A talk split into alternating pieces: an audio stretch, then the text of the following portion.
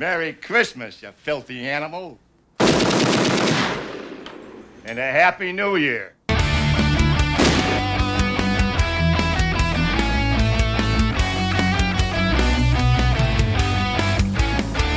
Hallo zusammen und herzlich willkommen zu einer keine neuen Folge, also schon einer neuen Folge, aber zu unserem jährlichen Weihnachtsspecial. Manch einer fragt sich, Huch, wer ist das denn? Äh, ich bin's, die Lee. ähm, vielleicht kennen mich ein paar noch nicht. Äh, ich habe mich verirrt, aber ich habe meinen Weg zum Mikro wiedergefunden. und die Weihnachtsspecials sind mein Ding und deswegen hoste ich sie mal jedes Jahr. Dieses Jahr hostet jeder seinen Favorite von den vier Filmen, die wir euch heute vorstellen. Und die Besonderheit an diesen Weihnachtsspecials äh, sind nicht nur die Weihnachtsfilme, sondern dass es immer ein Theme gibt. Und mhm. dieses Jahr ist das Theme Weihnachtsfilm. Also nein, Moment. Moment. Das Theme Moment. Jahr, das Theme von diesem Jahr ist Filme, die man an Weihnachten schaut, aber keine wirklichen Weihnachtsfilme sind. Davon sind vier dabei: Edward Scissorhands, The Gremlins, Drei Haselnüsse für Aschenbrödel und Harry Potter. Und bevor wir jetzt weitermachen, stelle ich euch noch die Co-Hosts vor. Ich gehe heute äh, chronologisch vor und äh, dann haben wir einmal den Ted. Hi. Den.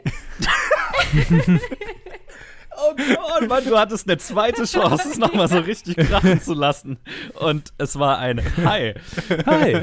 Okay. Hallo. Okay. Happy wir wissen Holiday. nicht, welche Version reinkommt, aber das ist Take 2. Äh. Beide. Gut, wir haben auf jeden Fall noch, wenn ihr schon nicht äh, rausgehört habt, den Luke. Hi. Hallo. Merry Christmas. ähm. Everybody. Oh. Ich hoffe, ihr ertragt eure Familie gerade. Ja, oder, genau. oder, oder, wahrscheinlich nicht, wenn ihr uns hört, so, ne? Ja, und äh, zu guter Letzt haben wir den Johannes. Nee, ich habe ja eh schon ja, ich, ich dachte, ich, ich stelle ja. dich halt vor, auch. Ähm, ja, es ist fair. Wenn man dich Hallo. schon gehört hat. Für die, die ihn nicht kennen. Ja. Hi. Hi. Hallo. Hi. Hi, Johannes. Hallo Ted, hallo Luke, hallo Lee. Hallo, hallo, hallo. Äh, ich muss ein wenig Credit an eine Dame geben, die ich dieses Jahr kennengelernt habe. Ich glaube, sie heißt Esther. Ähm, und sie hat mich auf die Idee gebracht, dieses Theme zu machen. Und zwar haben wir uns mal unterhalten ähm, und äh, über Filme. Und ich habe sie gefragt, was mhm. ihre Lieblingsfilme so zurzeit sind. Ähm, und, oder nee, ihre Lieblingsweihnachtsfilme sind, weil ich schon ein bisschen nach Inspo gesucht habe. Und da meinte mhm. sie, mhm. Das, das und das und Harry Potter. Ich weiß, das ist kein Weihnachtsfilm, aber den schaut sie immer im Dezember. Und dann dachte ich mir, das ist doch eigentlich genial. Also jeder von uns schaut irgendwie einen Film im Dezember, außer Johannes, ähm, um in die Christmas Spirit zu kommen. Und äh, manchmal sind es auch nicht dedicated Weihnachtsfilme. Und deswegen dachte ich mir, könnte das eventuell Sinn machen. Genau. Mhm. Ich habe mir mal vier rausgesucht. Und ähm, drei Haselnüsse für Aschenbrödel hat sich der Luke ausgesucht. Yes. Ich, ich, ich, muss gleich mal sagen, eigentlich habe ich mir den Film nicht rausgesucht persönlich, sondern Deutschland hat sich diesen Film ausgesucht. True, ähm, true. oh Aus ähm, vielleicht nicht ganz erfindlichen Gründen, wenn man mit dem äh, Brauch nicht äh, äh, vertraut ist, dass dieser Film ungefähr, ich glaube, dieses Jahr sind es zwölfmal im öffentlich, in den öffentlich-rechtlichen Sendern gezeigt wird. Wow. Ähm, ja. ja Sendefall, Sendezeit will gefüllt werden irgendwie. Ne? Nice. Weihnachtstraditionsmärchen. Ich, ich, ich sag kurz was zum Film, wenn's, wenn's, wenn, wenn ich. Ähm, Do it! Tri Oriski, Oriski pro Popelku oder Drei Haselnüsse von Aschenbrödel ist ein äh, Märchenfilm äh, von, äh, aus tschechisch-ostdeutscher Produktion aus dem Jahr 1973 und ist ein Weihnachtsmärchen. Eigentlich nicht. Es ist ein Märchen, es ist einfach Cinderella. ähm, es ist ein Märchen und es ist ein Märchen, das jedes Jahr zu Weihnachten in den öffentlichen Rechtlichen gezeigt wird. Warum, fragt ihr euch. Naja, ähm, vielleicht kurz der Plot zu Cinderella. Eine Frau verliebt sich in einen Prinzen und sie hat eine böse Stiefmutter und eine böse Stiefschwester, in dem Fall nur eine. Und äh, ist aber die Magd auf ihrem Hof, in dem Fall ist ihr Vater tot. Äh, und dann äh, sieht sie den Prinzen Weitem. Er verliebt sich in ihn und kriegt magische, in dem Fall drei magische Hasel, äh, Haselnüsse. Manchmal kriegt sie auch drei Wünsche und manchmal gibt es eine gute Fee. Es gibt verschiedene Versionen dieses Märchens. Ähm, die drei Haselnüsse geben ihr drei Outfits und diese Outfits äh, ähm, äh, bringen sie in Situationen, in denen der Prinz verschiedene Seiten ihrer Persönlichkeit sieht, in die er sich dann nach und nach verliebt. Und äh, am Ende gibt es ein Happy End. So, Spoiler, es hat ein Happy End. Äh, genau, ist, äh, der Film ist von äh, Wat, Wat, Wat, vorhin hatten wir es, Václav Worlicek mit äh, Libus äh, Safranowka und Pavel Travnicek und vielen anderen tschechischen Schauspielern, deren Namen ich nicht butchern werde. Und ja, genau, ein paar Deutsche auch noch. Carola Braunburg, Rolf Hoppe und so weiter und so fort. So. Warum ich den Film ausgewählt habe, außer dass Deutschland den ständig guckt, meine Tante guckt den ständig und ich bin als Kind diesem Film ungefähr äh, zehnmal ausgesetzt worden, Minimum. Um Himmels Willen. ähm, und ja. ist das ich- Kindesmisshandlung? Ach Quatsch, jetzt, jetzt sei mal nicht so. Entschuldigung. Ähm, Entschuldigung. Entschuldigung. Er, er hat gute Momente, er, er, er hat schöne Musik, er, ist humoristisch auch wertvoll ab, ab einem bestimmten Punkt. Finde ich zumindest, wenn man den Humor hat. Ähm, genau. Äh, ja, also es ist halt so eine so, so Märchenproduktion und ja, genau. Ich habe den ausgewählt, eben weil ich dachte, es ist eigentlich kein Weihnachtsfilm. Genau, jetzt kurz zu meiner Begründung, warum ich den ausgewählt habe. Weil eigentlich ist es kein Weihnachtsfilm, weil es kommt Weihn Weihnachten kommt nicht ein einziges Mal vor. Und diese Weihnachtsspirit irgendwie, der in so Nicht-Weihnachts-Weihnachtsfilmen drin sein sollte, also der, der so irgendwie, keine Ahnung, gibt es da gute Beispiele. Also es ist nicht mal so richtig so ein, so ein irgendwie wir, wir, wir äh, ähm, sind gut zu armen Menschen oder so wie bei Michel aus Lönneberger oder so. Also das ist quasi alles nicht so drin, sondern es ist einfach irgendwie Cinderella. Und das ist jetzt nicht gerade eine Weihnachtsgeschichte. Aus meiner Sicht, aber vielleicht könnt ihr mich eines Besseren belehren. So. Ähm, ähm, Lee, hast du den Film schon mal gesehen? Wie hat er Ja, gefallen? also das Lied, äh, das einzige Lied, was in diesem Film gespielt wird, ist äh, tatsächlich ähm, mein Lieblings-Weihnachtshit. ähm, manch einer möge mich alt nennen, äh, weil gefühlt ist es irgendwie der Lieblingssong von all den Muttis und Omis. Ich habe ihn gestern Abend geschaut und also das, ich glaube das zweite oder dritte Mal und ich muss sagen, hat so seine cozy Vibes in dem Sinne, dass es mich voll an die Filme erinnert, die ich als Kind so auf Kika geguckt habe, so morgens, diese Produktionen. Und das hat so ein bisschen Nostalgie an sich gehabt und ähm, hatte so seine, you know, Chill Coziness war die Story neu revolutionary für damals Shore. Für alle, die Cinderella halt kennen, war das halt so nichts Neues. Und es ist so ein bisschen. Es ist ein netter Film, aber es ist ein bisschen flach. und, als und, und. Mhm. äh, und dass diese Frau sich überhaupt nicht wundert, dass sie magische Haselnüsse hat, ist noch so ein Ding. Aber es ist ein Ja. Märchen. Mhm, mhm. Ich meine, ja. Die haben die quippy MCU One-Liners gefühlt. Ah. Magic. What? aber, aber Niemand spricht an, dass wir in einem Märchen sind. Jetzt mal ernsthaft, ein, ein Brüder Grimm MCU mit quippy One-Linern, wie cool wäre das denn? Es ist nicht dieser Heath Ledger-Film, ich habe den nicht Ja. gesehen, aber könnte, könnte, könnte auch gut gewesen sein. Serie. Naja, egal. Ah, okay. Sehr schön. Sehr Johannes, du äh, Christmas Movie, Christmas Vibe Hater, wie fandest du den? Grinch. Du Scrooge. Es ist echt, es ist echt lustig. Ich bin jedes Jahr einfach der Grinch in diesem Special. Und jedes Mal erinnere ich mich nicht mehr dran, dass ich Wei also dass ich einfach nicht drauf stehe. Auf Weihnachten, auf den ganzen Spirit, auf. Ich, ich, ich check's einfach nicht. Und okay, ich, fairerweise, ich bin nicht mit all dem aufgewachsen. Also das meiste, was ich jemals so an Weihnachtsfilmen gesehen habe, war der kleine Lord, vielleicht gelegentlich mal in Stückchen. Weil meine Oma das vielleicht mal angemacht hat. Aber da hört es dann auch auf mit, mit irgendwie Weihnachtsfilmen. Und ja, ich, also deswegen, das, das Theme ist völlig an mir vorbeigegangen. Kann ich überhaupt nicht zu beisteuern, weil ich habe einfach keine Filme, die ich an Weihnachten schaue. Oder, also ich schaue halt Filme, aber halt, genau. Hm. Aber was sagst du denn zu dem Film hier? So, zu dem Film, ähm, der einzige Grund, warum ich ihn zu Ende geschaut habe, war, weil ich ein Completionist bin und eigentlich nicht Filme ausmache. Es tut mir so leid. äh, ich ich, ich verstehe nicht, warum das so eine Tradition ist, den, den immer zu schauen. Also beim kleinen Lord kann ich es irgendwo sehen. Hier, also ich, also ich kann es ich kann's nicht sehen, warum jemand unter 60 das irgendwie schaut. Also wenn man das nicht irgendwie das erste Mal gesehen hat, als es rauskam und dann irgendwie Nostalgie damit verbindet, wie ihr auch gesagt habt oder so, dann, dann okay. Kann, kann ich total sehen. Aber ich kann, ich kann, mir, kann mir beim besten Willen nicht vorstellen, dass jemand, der jetzt das erste Mal das sieht, dann irgendwie das in zehn Jahren noch jedes Jahr zu Weihnachten schaut. Also, weil ich meine, also es ist halt, es ist halt eine TV-Märchenproduktion aus den, was, 70ern. Mhm. Und es schaut halt billig aus. Es ist schauspielerisch fragwürdig. Ich habe fairerweise die gedappte Version in der ARD-Mediathek geschaut. Mein Freund, alle Versionen von diesem Film sind gedubbt. Es gibt keine nicht gedubbte Version von diesem Film. Es freut mich, dass ich dir diese Vorlage nochmal liefern konnte. Muss ich gleich mal hier. Aber Ja. dazu kann ich nachher mehr sagen. Bitte tu das. Ähm, ich habe die deutsche Dub-Version gesehen. Ähm, okay, wär, äh, genau. Also man hätte natürlich immer eine gedubbte Version gehabt. Fair.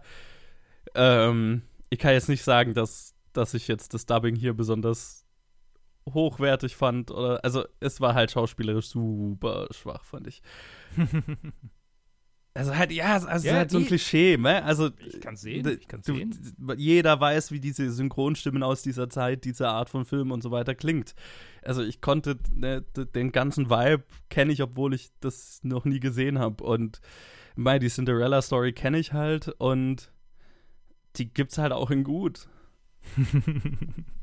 So, Shots fired. Ich finde, es ist so ein guter Film, den Ja. man jedes Jahr irgendwie anmacht, wenn man den halt davor schon mal geschaut hat und nebenbei irgendwie Geschenke einpackt oder so. Was ich meine? aber es gibt doch auch gute Filme, die man neben. Nicht, wenn du nur Es drei Programme hast, Joe. Das ist richtig, das ist, das ist richtig. Ja, ja, okay. Oh, oh, ich glaube, wir haben den Grund gefunden, warum das für so viele Leute so ein Nostalgie-Ding ist. ja. Es gab halt nichts anderes jahrzehntelang. ja. Wir Natürlich. Hatten ja, wir hatten ja nichts. Wir hatten ja nichts. Millionen Deutsche haben einfach jedes Jahr keine andere Wahl gehabt, als sich das reinzuziehen. Ja, und dann Dinner Und- for One an, an Silvester. Ich meine, Genau, ja so und jetzt haben wir die an hier- vorbeigegangen war. Das, das habe ich dir ja auch, äh, oder? Ne, Dinner for One habe ich, hab ich geschaut. Das haben wir Hab schon ich immer geschaut. Ah, okay. Ja, war's aber das hat ja auch nicht so irgend so, das ist ja auch eine Komödie und ist nicht irgendwie cheesy, feel good, ach was. Das, d- was, was mich, also so, so eine Sache, die mich, warum ich kein Fan von so Weihnachtsfilmen und dem ganzen Kram bin, ist einfach dieses, ich verstehe nicht, warum es an Weihnachten oder bei Weihnachtsfilmen, also ein Film ist ein Weihnachtsfilm und plötzlich ist es okay, dass es super naive, cheesy Messages, super flach verpackt und in jedem anderen Film fände man das irgendwie kacke und cheesy und bei Weihnachtsfilmen ist es irgendwie okay und da fehlt mir, ne, da fehlt mir ein Gen für. Tis the season to be jolly, okay? Aber das ist ja auch irgendwie ein Ding.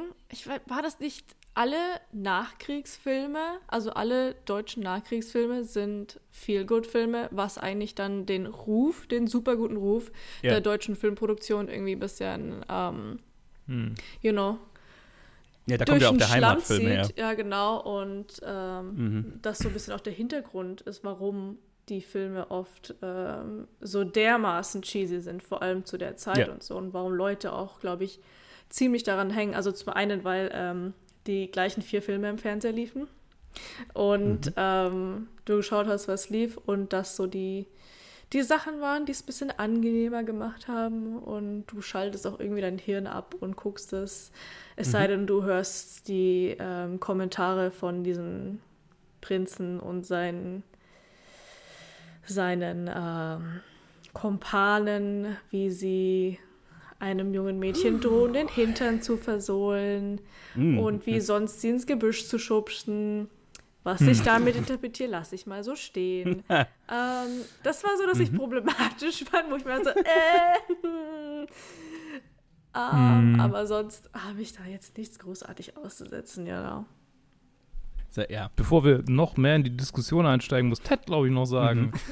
Sorry, stimmt. Nee, mir, mir, hat es einfach gefallen, mal zuzuhören. Ich bin tatsächlich auch komplett aus dieser Nostalgie raus. Bei, bei uns liefen keine. Bei uns, bei uns hat man die öffentlich-rechtlichen nicht geschaut daheim, als ich klein war. Weil meine Eltern auch nicht wirklich Fernsehen geguckt haben. Das, war wirklich immer nur irgendwas, was im Hintergrund war. Das heißt, wir hatten Mhm. irgendwie nichts, was äh, auserwählt wurde, um im Hintergrund zu laufen. Und meine Weihnachtsfilme, an die ich mich von meiner Jugend erinnern kann, waren ja so ah, äh, irgendwie zeigt RTL die drei Herr der Ringe-Filme so kurz, kurz vor oder nach Weihnachten. Das, war, das ist so meine Tradition. Bestätigt meine Theorie. Wenn man Auswahl hat, dann ja, genau. red weiter. Wobei das auch keine Tradition ist, weil Herr der Ringe wird hier zu jeder, zu, zu jeder Jahreszeit geschaut in diesem Haushalt. Aber es ist tatsächlich bei mir auch ein Dezemberfilm. Ja, Also Dezemberfilme, ich mache ein Drei-Tage-Event daraus. Natürlich den Immer, Extended ja. Editions, aber Thema Natürlich. für a different day. anyway, ähm, was, wo ich mich selber überrascht habe, das habe ich mich schon letztes Jahr überrascht, als wir über den äh, Little Lord Fauntleroy äh, gesprochen haben, den ich auch nicht kannte davor, ist, dass ich diese Earnest Wholesomeness ähm, überraschend äh, angenehm finde. Und zwar ein kompletten, also so ein komplettes Gegenteil von Johannes. Ich muss auch an, an Johannes denken, als ich den Film geschaut habe. Ich so, ich an, Fauntleroy habe ich zurückgedacht und habe ich daran zurückgedacht, wie, wie sehr er ihn nicht mag. Ich so, ah, den hier wird er auch nicht mögen. Oh nein. Und ich habe hier, keine Ahnung, ich hatte Spaß damit. Vielleicht liegt es daran, dass ich habe auf YouTube eine äh, tschechische, die tschechische gedubbte Version gefunden und da kann ich natürlich nicht beurteilen, wie gut die Qualität des Dubs war. Hm. Also das könnte wahrscheinlich genauso schlimm gewesen sein. Ich habe es halt einfach nicht gecheckt und fand es halt einfach lustig. Ich habe halt gelesen und nicht zugehört. Das hilft vielleicht. Ja. Ja, ja. Ich fand, ich fand, ich finde es einfach, es ist ein, ich finde es einen süßen Film. Das erste, was ich mochte, ist halt am Anfang mit diesen ganzen Zoom-ins und mit den Freeze-Frames. Fand ich einfach nur lustig, dass das, dass das, dass das die Entscheidung war, die getroffen wurde für, für das Intro vom Film. Das ist eine Entscheidung. Und dann Indeed. kam eine Szene, wo, wo sie dann äh, so Footage rückwärts gespielt haben für die Tauben, dass sie äh, Ah, quasi die ja. Körner, Körner in die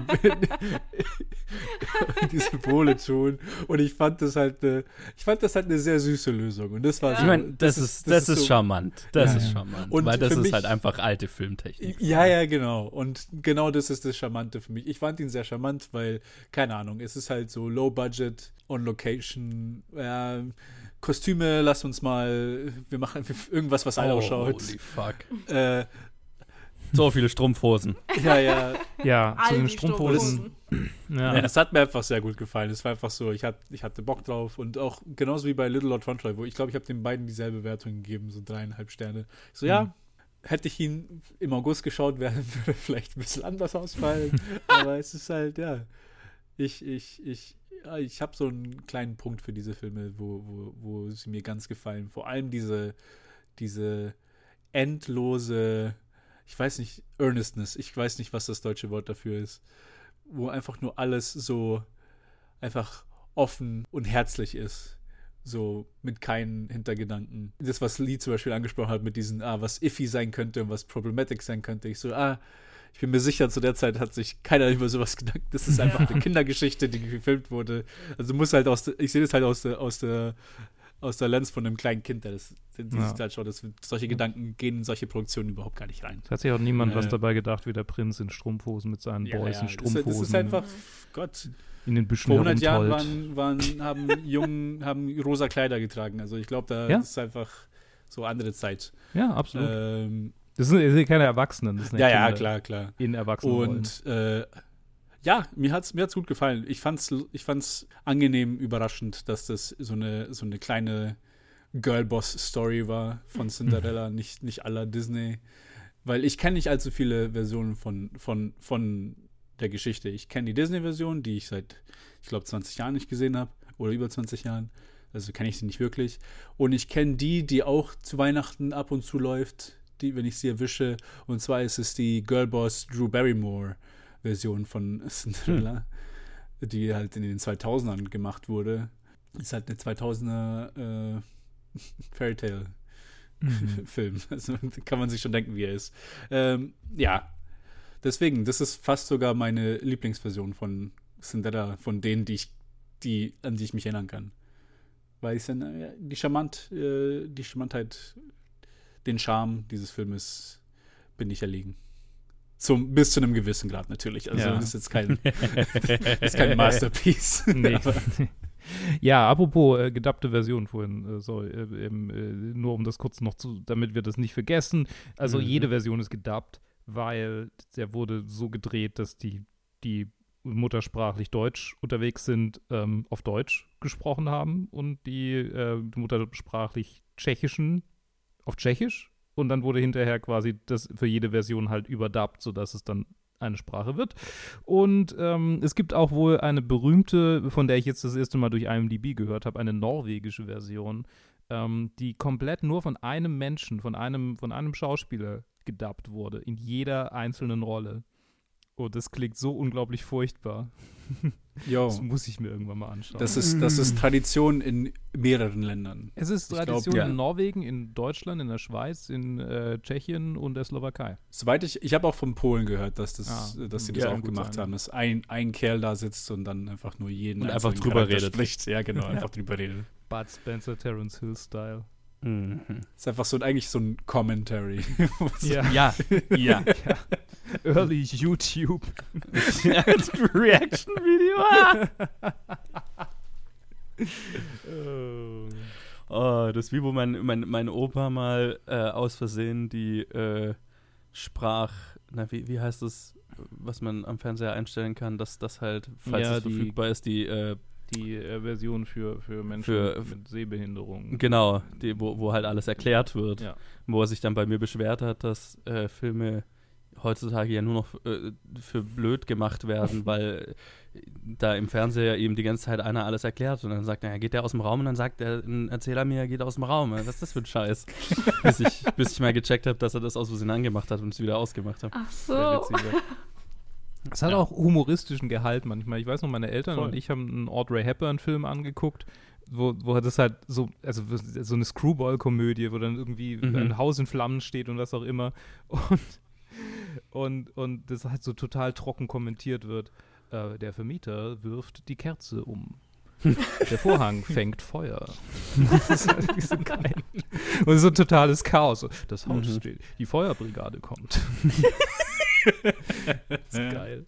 Ah, ja, schön. Ja, hier sind wir abgeschweift. Äh, Wie so oft. Also versteht ihr, warum ich denn ist es ist es ist es ange also ich hatte schon dann mir zwischendurch die Frage gestellt, ist es angemessen, dass ich den Film für dieses Thema vorgeschlagen habe oder habe ich habe ich ins Klo Ja. gegriffen? Ja, Ja. Also, äh, das ist jetzt meine Frage hier nämlich, weil ich habe mir bei mehreren dieser Filme gedacht, Ja, ja, ja, fangen wir Das ist doch einfach an. ein Weihnachtsfilm. dem an. äh, zum Beispiel bei diesem Film habe ich mir gedacht, Hm. das ist doch einfach ein Weihnachtsfilm. Also, Nein. beginnt damit, die, da ist doch überall Weihnachtsdeko und Schnee und Wo ist der Weihnachtsdeko? Schnee. Schnee und Mhm. Tannenzeug. Mhm. The Thing ist also auch ein Weihnachtsfilm. Ja, Ja, der hat keine Tannen. der, der hat keine cheesy Message. Ich glaube, das ich fehlt. meine, jeder, jeder kann das Ding sein. Keine Ahnung.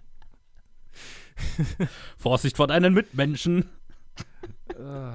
Das ist die Message Also von. ja, ich meine, Mhm. ich habe den, au- ich, es, es ist so ein, es ist so ein Grenzfall. Ich habe ihn halt ausgewählt, weil ich dachte, es ist halt nicht explizit irgendwie Weihnachten kommt halt nicht vor. Auf der anderen Seite eher keine Ahnung. Es stimmt, ja. Ja, das ist halt, wie, wie definiert man. Genau, ja, Entschuldigung.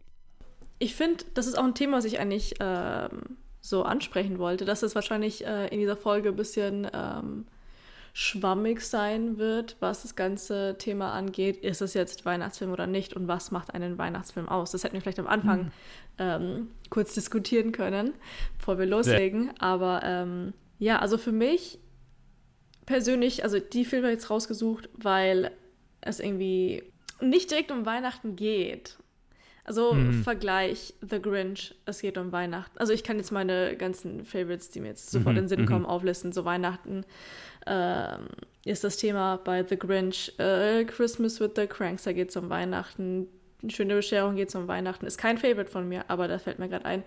Ähm, und äh, A Christmas Carol, es geht um Mhm. Weihnachten. Mhm. Also es geht halt um Weihnachten und das, die, die Tage, die zu Weihnachten führen.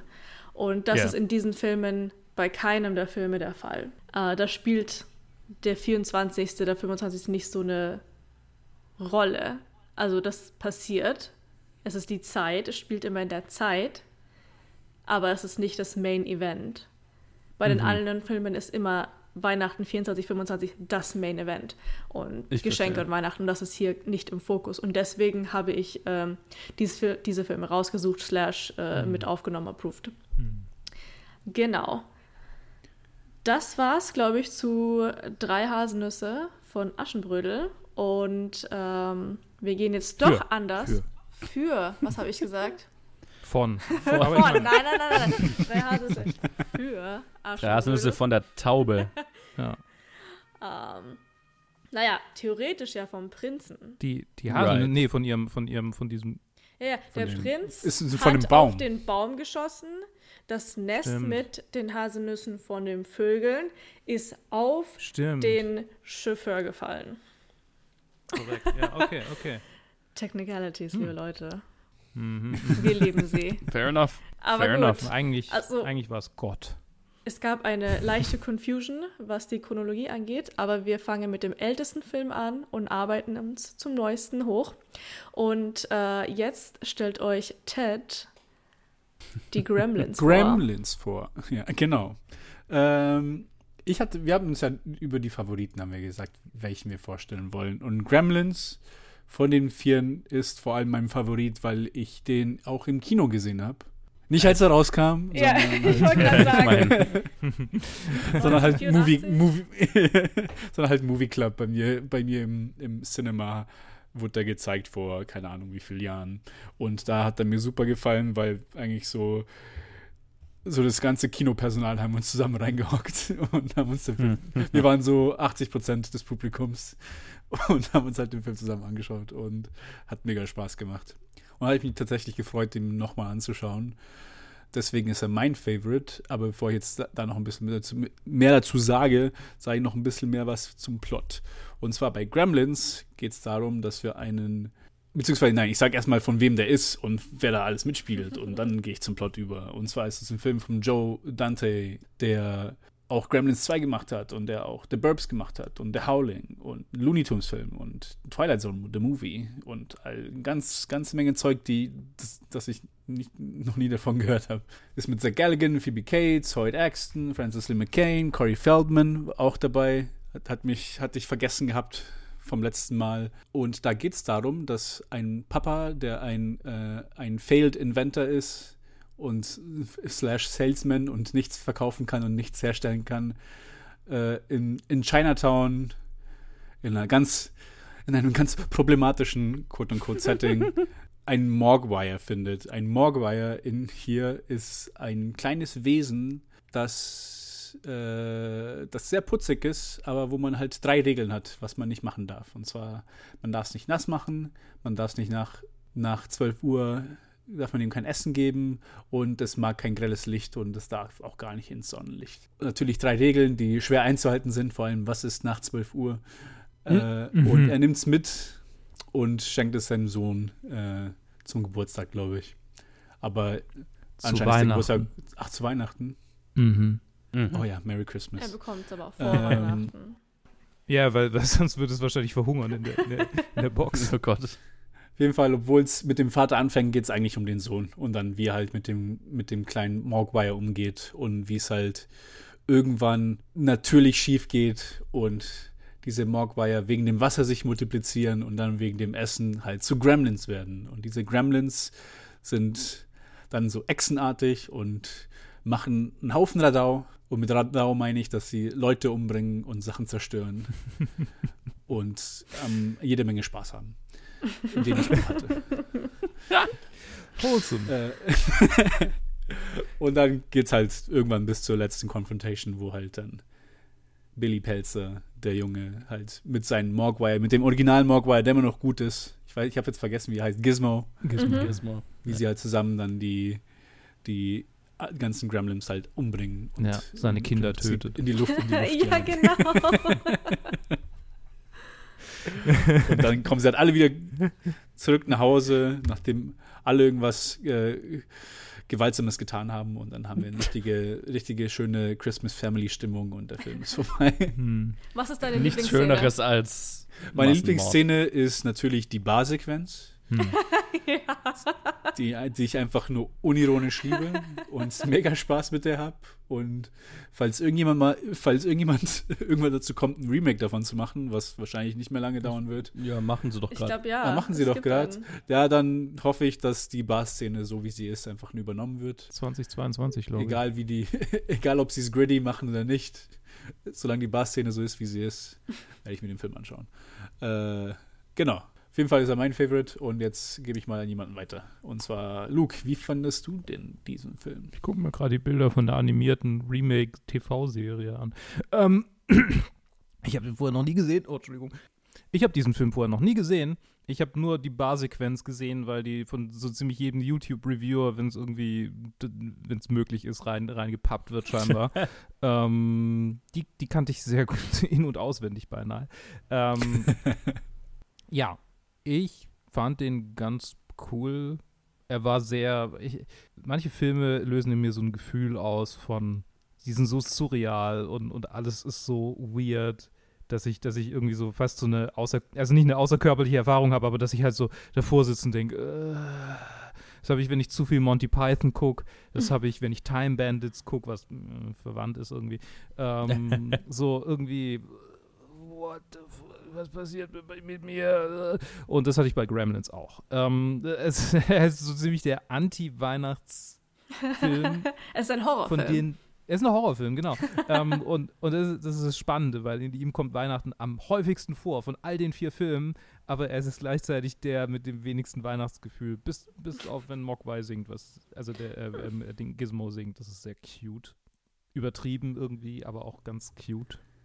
Naja, also äh, es, es, es ist auf der anderen Seite auch ein Johannes sein bisschen Gesicht. es ist so, es ist so surreal, weil es halt, weil es halt so einfach so ein Toy-Selling-Movie ist. Es ist so, er ist, Mhm. er ist so berechnet, einfach nur um diese Spielzeuge zu verkaufen. Furbies das, hießen die, oder? nee, nee, das waren andere. Nee, die hießen schon Gremlins, die, äh, Gremlins und, und Ach, die und Puppen an sich wurden einfach. Die- Ja, ich denke mal, die Puppen an sich wurden unter dem Namen verkauft. Also kann ich mir nicht. Ah. Furbies sind nochmal was anderes. Aber die haben auch gesungen. Das stimmt, ja. Aber die waren später. Die waren zu meiner Zeit, gab's die. Da waren die relativ neu. Ne, Joe? Ich hatte Ja. einen. Er war Ich- furchtbar. Er hat sehr viel genervt. Und ich musste weinen, wenn wir ihn einschlafen ließen, weil ich gedacht habe, dass er stirbt. Ähm, und er war grün. Äh, so, genau, genug von meinem Kackspielzeug. Äh, ja, also, keine Ahnung. Ich, ich, äh, es war ein bisschen surreal. Ich glaube, von den, von den Filmen mag ich ihn am zweitwenigsten. Oder vielleicht sogar am wenigsten. Ich bin mir nicht sicher. Egal. Äh, wir kommen zum Ranking vielleicht später. Also zum, ich meine, am drittmeisten könnte man ja auch sagen. Ich glaube, ich fand Ja, keinen der ich fand keinen der Filme schlecht. Ich fand keinen der Filme schlecht. Nicht mal drei Haselnüsse für Aschenbrödel. ja, genau. Ähm, ja, aber äh, so viel von mir. Wer, wer, wer, wer, wer, Lee? Sure. Ich habe ihn auch das erste Mal gesehen. Ich habe den Film nirgends gefunden und ich habe ihn mir leider, aber auch irgendwie nicht leider im, im, in, im Doppelpack quasi 1 und 2 auf Blu-ray gekauft Uh. und habe ihn dann, ähm, ich glaube, letzte Woche dann das erste Mal gesehen und das war die, diese Gremlins, nicht die Gremlins, ähm, diese, wie heißen die? Mogwai. Mogwais. Mogwais. Die Mogwais sind unheimlich süß. Also Mhm. der eine Gizmo ist unheimlich süß. Punkt. Sorry. Nee. Correction. Und ähm, ich finde es irgendwie lustig und süß, dass sie die Dinge auch irgendwie vermenschlicht haben, so ein bisschen. Also erstmal den Gizmo. Und ähm, ja, im Laufe des Films dachte ich mir so, ja, die anderen mag ich nicht. Und das ging über in ein, oh, what the fuck am I watching? Und ähm, sobald sich dieses What the fuck bei mir, so dieser Höhepunkt von diesem What the fuck, you know, ablässt, äh, war das einfach ein Film, den ich irgendwie doch so ein bisschen gefeiert habe, weil diese Wesen halt einfach so auf Fuck it, so halb menschlich sind. Sie haben, ich meine, sie, sie können quasi reden, Ja. ähm, Englisch. Also ich habe es jetzt auf Englisch geschaut. Und ähm, ja, sie rauchen gerne, sie trinken gerne, sie spielen gerne Billard, sie töten gerne und ähm, So relatable. sehr interessant. Und die einzige Szene, die ich von dem Film eigentlich kannte, ähm, war die im Kino. Und die Gremlins, ich habe mal einen Gremlin für eine Datenbank-Präsentation mal als Animation eingebaut, weil ähm, es gibt eine Graph-Datenbank, die, die Gremlin heißt. Und die habe ich vor, mit vorgestellt. Und deswegen, ähm, das war der einzige Touchpoint, den ich mit Gremlins hatte. Aber ganz ehrlich, ich fand den ganz lustig. Und jetzt, wo ich ihn auf Blu-ray habe, werde ich ihn, glaube ich, im Dezember einmal gucken. Und ähm, bin gespannt, wie Teil 2 ist. Und ähm, ja, ich glaube, es ist halt so ein, ja, mein Gott, schaut mal halt, ne? Ich glaube, Weihnachtsfilme sind keine Oscar-Filme. So, Johannes, Nicht, nicht unbedingt. Nee. überzeug mich von einer Das ist genau das Problem, was Joe hat. So. Ja, ähm, mir ist gerade aufgefallen, dass wir zwei Chris Columbus-Filme in diesem Viererpack haben. Interessanterweise. Ähm, macht sehr viel Sinn, dass dieser Film von Chris Columbus geschrieben ist. Stimmt, Der hört, ja. Das habe ich mir sofort gedacht, als es angefangen hat. Ich so, das kommt mir so bekannt vor. Wieso reden die so? Und dann kam Written by Chris Columbus. Ich so, ja, okay, deswegen. Sind, äh, es, es ist, ich hatte so eine sehr ähnliche Reaktion auf diesen Film wie auf Home Alone. Weil ähm, es ist in sehr vielerlei Hinsicht sehr ähnlich. Weil es halt auch Home Alone existiert, um diese Kindheitsfantasie zu bedienen. Ah, ich mache ganz viele Fallen und besieg die Diebe. Das, dieser Film existiert ja nur, weil sich jemand gedacht hat, Chris Columbus, ähm, ja, wäre lustig, lustig, wenn kleine Eidechsenviecher einfach alles kaputt machen. Das ist der Film. Also, das, das, das hat durchaus seine, durchaus seine Elemente. Das, das hat durchaus seine, Oder- seine Höhen, ja. Oder, oder geil ist es einfach, wenn diese Dechsenviecher, äh, Dechsenviecher, Echsenviecher in Mixern oder in der Mikrowelle landen. Yo, what the fuck? Also, darauf, darauf war ich nicht vorbereitet, wo die Mutter einfach anfängt, einen Massenmord an diesen Viechern zu begehen. Ja. Einfach Ich sofort. diese Frau so gefeiert. Einfach sofort auch nicht reagiert auf diese Viecher. Ne? Die sind, nie, niemand in diesem Film ist irgendwie überrascht, dass irgendwelche Eidechsen-Dämonen da rumrennen. Nee, das ist einfach. Wir gehen direkt in Massenmord über. Sehr kalkulierten, sehr kühlen Massenmord. Das war. Tis the season. Also ich habe gefeiert, dass diese Frau als Powerfrau dargestellt wurde und nicht aus der, dass sie nicht aus dem Haus gerannt ist, sondern sie hat sich einen Tisch gepackt, sie hatte ein Schild und einen Baseballschläger und, you know, hat Butter bei der Fische Ja, gemacht. die, Ja. hat Butter aus einem Gremlin gemacht. ähm, also ich, was ich an dem Film total wertschätzen konnte, ist die der schwarze Humor. Ne? Also all das, was Mhm. gerade angesprochen wurde und natürlich auch ja die Bar-Szene und alles was ja alles was halt mit so ein bisschen so einem Augenzwinkern. Viel von dem, was mir bei Home Alone nicht gefällt, fand ich hier okay eher, weil es ähm, ja noch gemeiner ist. Ne? Also Hm. wo es sich bei Home Alone so manchmal so ein bisschen falsch anfühlt, dass es halt so, dass, der, dass so ein Kinderfilm einfach so sehr feiert, wie diesen Leuten tödliche Sch Verletzungen zugefügt werden. Sind hier halt Eidechsendämonen und da ist es weniger schlimm. Irgendwie, wobei, also ja, weniger schlimm auf jeden Fall. Ähm, und das, das mochte ich. Ich meine, es viel, viel an dem Film ist halt einfach so ein bisschen äh, mindless fun. Ähm, und wir, es, es, macht, es macht Spaß, dieses Durcheinander einfach so ein bisschen zu erleben, ne? Ja. Ähm, und was ich halt super wertschätzen kann, ist, wie viel fucking Arbeit in diesen äh, äh, Puppen steckt. Mhm. Und wie, Das war echt ja, beeindruckend. wie, wie lebensecht die halt gemacht sind. Und Hm. mit wie viel Kreativität, ne? Also die Bar-Szene ist natürlich das, wo am meisten davon so auf einen Schlag zu sehen ist. Ähm, aber das ist durchgehend, durch den ganzen Film habe ich mir gedacht, ah, das ist schon, das ist einfach schon cool. Und lustigerweise, ähnlich wie bei Home Alone, habe ich mir nach der Hälfte des Films gedacht, ja, also jetzt könnte langsam mal der Teil kommen, wofür dieser Film ja gemacht wurde, so, ne? Weil genauso wie Home Alone, man kennt Home Alone dafür, ah, der kämpft gegen die Diebe, das ist irgendwie die letzte halbe Stunde des Films von anderthalb Stunden und hier ist es ja dasselbe. Okay, wir warten alle drauf, dass die Gremlins jetzt endlich hier alles zu Brei hauen und Mhm. ähm, das ist die letzte halbe Stunde des Films, vorher gibt's die nicht. Und Aber das finde ich cool, der Film spielt ja auch mit dir. Weil er immer wieder das teasert, dass es passieren wird. So, das erste Mal sieht man, wie Wasser an den Fass rankommt. Und dann sieht man, wie. Ähm, und, und ich finde ich das glaube, eigentlich ganz cool gemacht. Also, Also, dass, dass, dass, der, dass der Film dich irgendwie ein bisschen, genau. ich glaube, es ist ganz erfolgreich dann, wenn du nicht weißt, was passiert. Wenn Nee, aber ich finde es auch umgekehrt lustig, weil ich meine, du kannst diesen Film nicht advertisen, ohne Advert äh, und ohne, you know, äh, den, den Zuschauern zu sagen, was eigentlich äh, passiert. ja. Und deswegen fand ich es ganz cool, dass sie das immer wieder so getriggert haben, sodass du glaubst, okay, ähm, oho, jetzt, äh, jetzt kommt das mit der Transformation, aber es dauert dann und dann passiert es doch nicht. Ja, das ist definitiv die Absicht. Ich, es ist auch halt erfolgreich in dem Sinne, dass du dir die ganze Zeit denkst, ja, endlich. Und dann bist du eher enttäuscht, weil nicht. Ähm, ich fand es so ein bisschen halt frustrierend, weil der, der, der, der eigentliche Film jetzt nicht so stark ist. Yes. Also, who fucking cares, was diese Familie macht?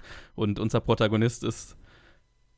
Ich weiß nichts mehr über ihn. Ja, einfach, es- ich, es ist halt einfach ein Milktoast-Bubi von einem Milktoast-Bubi. Ähm, und, und seine Probleme sind relativ uninteressant. Und auch die Probleme der Familie, deswegen habe ich gemeint, das ist so, okay, das Fühlt sich so an, als, als hätte man einen Film über Marty McFlys großen Bruder gemacht. Es ist die 0815 80er Jahre Familien. Ist ja auch, im gleichen Set übrigens gedreht. Das, das ja, ja, Stadtset. genau. Auch sehr offensichtlich, was ich lustig fand. Äh, Universal Backlot, haha. ähm, und ja, das ist halt super uninteressant. Auch der Vater, ne? Ich weiß nicht, wa- was war in den 80ern los, dass so viele gescheiterte Erfinder und Traveling Salesmen irgendwie die, die Väter in 80er-Jahren-Filmen sind? Ich glaube, weil es halt auch zu der Zeit einfach dieser Beruf auch gestorben ist. Das Hm. gab's ja, Ja, den- okay, in den das kann 50ern sein, sind ja. sie halt wirklich überall einfach nur rumgefahren. So Traveling Salesman war halt wirklich ein Beruf, den man Mhm. äh, gut machen konnte und halt auch aufsteigen konnte. Aber dann, ich glaube, dann zu der Zeit ist es wirklich so, eine, so ein Relikt von vor, von vor 20 Jahren in Mhm. der Zeit. So, okay, das Ja. gibt's halt einfach nicht mehr. Und die, die das machen, sind so Träumer. Ja, ja, okay, ja, das kann ich sehen. Genau, aber es, äh, ja, ich hatte so auf jeden Fall das Gefühl, okay, ich habe mich da ein bisschen satt gesehen und natürlich einfach die Geschichte habe ich halt 50.000 Mal gesehen und ähm, ja, das ist halt so ein bisschen schade. Also, es ist genau ähnlich wie Home Alone. Ähm, der, der eigentliche Film ist ziemlich lame und man wartet darauf, dass dass, de- dass das Chaos losgeht. Und wenn das losgeht, dann liefert das. Aber man muss halt irgendwie da hinkommen. Und das fand ich so ein bisschen frustrierend. Aber Mai, ich weiß die Gremlins selber sehr zu schätzen. Ich weiß den schwarzen Humor sehr zu schätzen. Es gibt eine bizarre Szene, wo er mit seinem mit dem Mädel, in das er verliebt ist, in, in dem Laden ist und wo sie ihm Ja. die Geschichte erzählt über, Über ihr ihren Vater. Weihnachten, wo ihr fucking Vater im, im Kamin verreckt ist und sie haben ihn Wochen später am Gestank erst äh, And that's how I found Entdeckt. out that there's no Santa. ich liebe, Oh wie, wie, kom Was wie macht das in diesem Film? ich ist, ich, ich habe, ich Oh. hab, also ich, ich wusste davon, ich wusste, dass diese Szene da drin ist und also ich, ich habe die ganze Zeit darauf gewartet, dass diese Szene kommt und als sie kam, ich habe nicht gecheckt, soll ich das lustig finden? Ist das so extrem, dass es lustig sein soll? Oder ist es ein äh, Missfire von einem Versuch, irgendwie hier eine emotionale Fallhöhe reinzubringen? Ich verstehe es nicht ganz. Es, es sticht total raus, diese Szene. Und sie hat eigentlich keinen wirklichen Grund da zu sein. Deswegen finde ich So. so lustig. Deswegen So finde ich sie so lustig, weil Okay, ich, das- ich, ich ja. denke, es ist ganz sicher nicht dafür gedacht, dass da irgendwelche emotionale Tiefe reinkommt. Ich glaube, er hat es nur noch. Weil sie ich glaub, er spielt das einfach. Ja, genau, sie spielt, also ihre Oh, Delivery ist ihm einfach so, so absolut ernst und ich glaube, sie, hat- sie hat es vielleicht so einen Ticken zu, zu ernst genommen, wo halt einfach das Augenzwinkern ein bisschen gefehlt hat, was, was er vielleicht eigentlich vorhatte, weil das hat, das war ja die zweite Szene. Davor gab es ja die Szene, wo sie sagt, ja, das ist the time of high suicides oder keine Ahnung, people kill themselves Ja. the most. Ich so, yay. Okay. Es wird einfach nur so auf die, härste, auf die härste, härteste Schiene gezeigt, wie- wieso sie Weihnachten hasst. Und Ja. so oft. Also, also ich fand es sehr gelungen, muss ich sagen. Okay. Ich also, super wenn man die lustig. Barszene vergleicht mit diesen Viechern, was sie so als Hobby machen, genau. Die sind ja an, also diese Gremlins sind ähm, hochintelligente, sehr menschliche Mhm. Wesen, ähm, laut, äh, you know, Storywriter. Aber wo wir gerade äh, im Laden waren, ähm, können wir bitte diese absolut unpassende Kussszene besprechen? Diese Romance, die aus dem Nichts entstanden ist. Ganz so furchtbar. Null, null so Aufbau, Ja.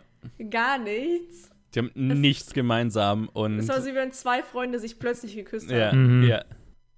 Es hat sich auch total awkward, also sehr falsch angefühlt. Es war so falsch. da war einfach keine Anziehung zwischen den beiden, da war keine Chemie.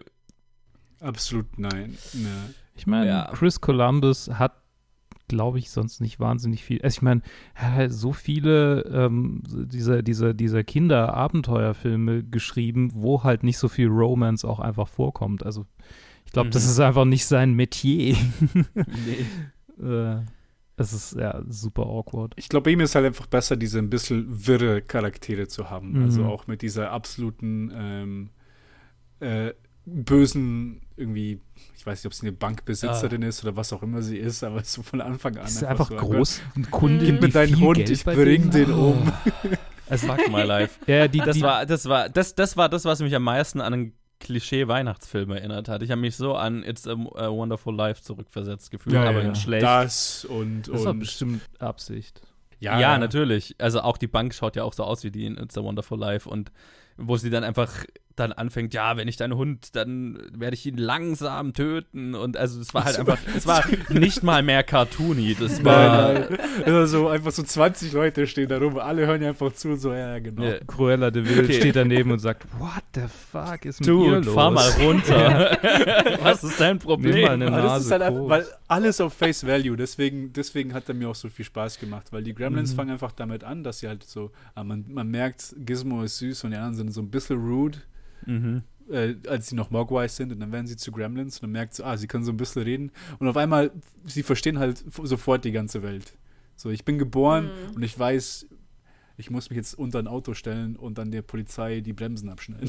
Einfach, also ich, ich verstehe alles. Ich kann El El Ja. an der Elektrik kann ich arbeiten, um Sachen, Sachen zu verbinden und diesen, diesen, ähm, diesen Gleitstuhl da hoch, hochrasen zu lassen, damit die Mhm. Frau, Frau da rausfliegt.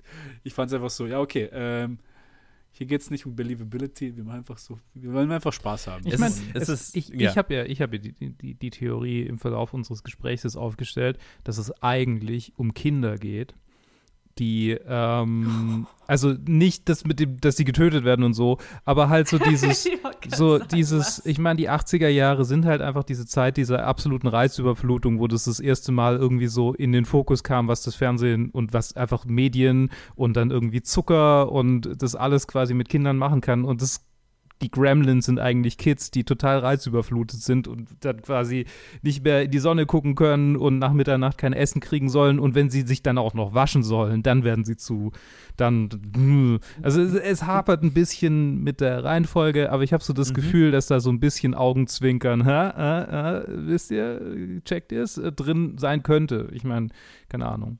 True, und deswegen ist Gizmo auch anders, weil er Mhm. älter ist. Und ähm, was ich noch sagen wollte, ich habe mir die Blu-ray gekauft und ich habe sie in der Hand gehalten und habe draufgeschaut und da stand er ab 16. Und ich so, hä?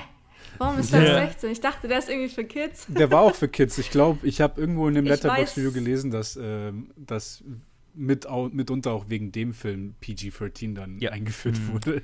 Das Der gab's halt davor und halt nicht. was war der andere? Naja, fällt mir gar nicht mehr. Auch irgend so ein Spielberg-Ding. Ich glaube, es war der dritte Indiana, der zweite Indiana Jones. Oh ja. Der gut zweite ich kann es gut glaube, gewesen es sein, war der zweite, ja. Ja. Der und der zweite Indiana Jones war so. Ja. Genau. Ich hatte so Angst davor. Ich konnte es mal früher nicht schauen. Egal. Indiana Jones 2. Mhm, diese Szene. Mhm. Ich bin immer rausgerannt. Gut, darum Also geht's übel. gerade nicht. Sorry. Will jemand nochmal schauen? Sure, ich glaube, wenn, wenn jemand anderes Mit- mit anderen mitschauen Leuten. würde, Ja. dann. Ich lade dich Also- nächstes Jahr ein im Dezember. Okay, ja, voll. Also, da ist genug Spaßfaktor drin. Ich bin mega gespannt, den zweiten zu schauen, weil ich weiß, der zweite ist deutlich schl schlechter bewertet, was mir so eine Vermutung gibt, dass er mir eventuell besser gefällt. Verstehe. Äh, ich, Weil er wohl mein- noch mehr drüber sein soll. Ja. Und ich habe das Gefühl, das wäre noch mehr mein Ding. Okay, okay, okay. Hm. Ja, aber der, ich, seh- ich habe gerade nachgeschaut, also der zweite ist auch von Joe Danze, genau, Mhm. hatte ich ja am Anfang gesagt. Ähm, und der dritte, zumindest, was hier bei den Producern drin steht, ist, dass er auch wieder von Spielberg produced ist Mhm. und äh, Chris Columbus auch produced. hm. Okay. Zwar nicht schreibt, aber auch da dabei ist, also mal gucken. Hm. Also es ist, es ist sogar eine Sequel, es ist kein Reboot. Ich hätte gedacht, die machen einfach ein Remake. Es ist einfach Gremlins 3. Ich habe gerade noch was Geiles Ja. gesehen. Wann dürfen die Mogwai dann eigentlich wieder essen? Ja, Gute Habe ich ja Frage. gesagt, was ist nach 12? Ja, ja, äh, genau. es ist immer nach zwölf. Das ist immer nachts. Geil.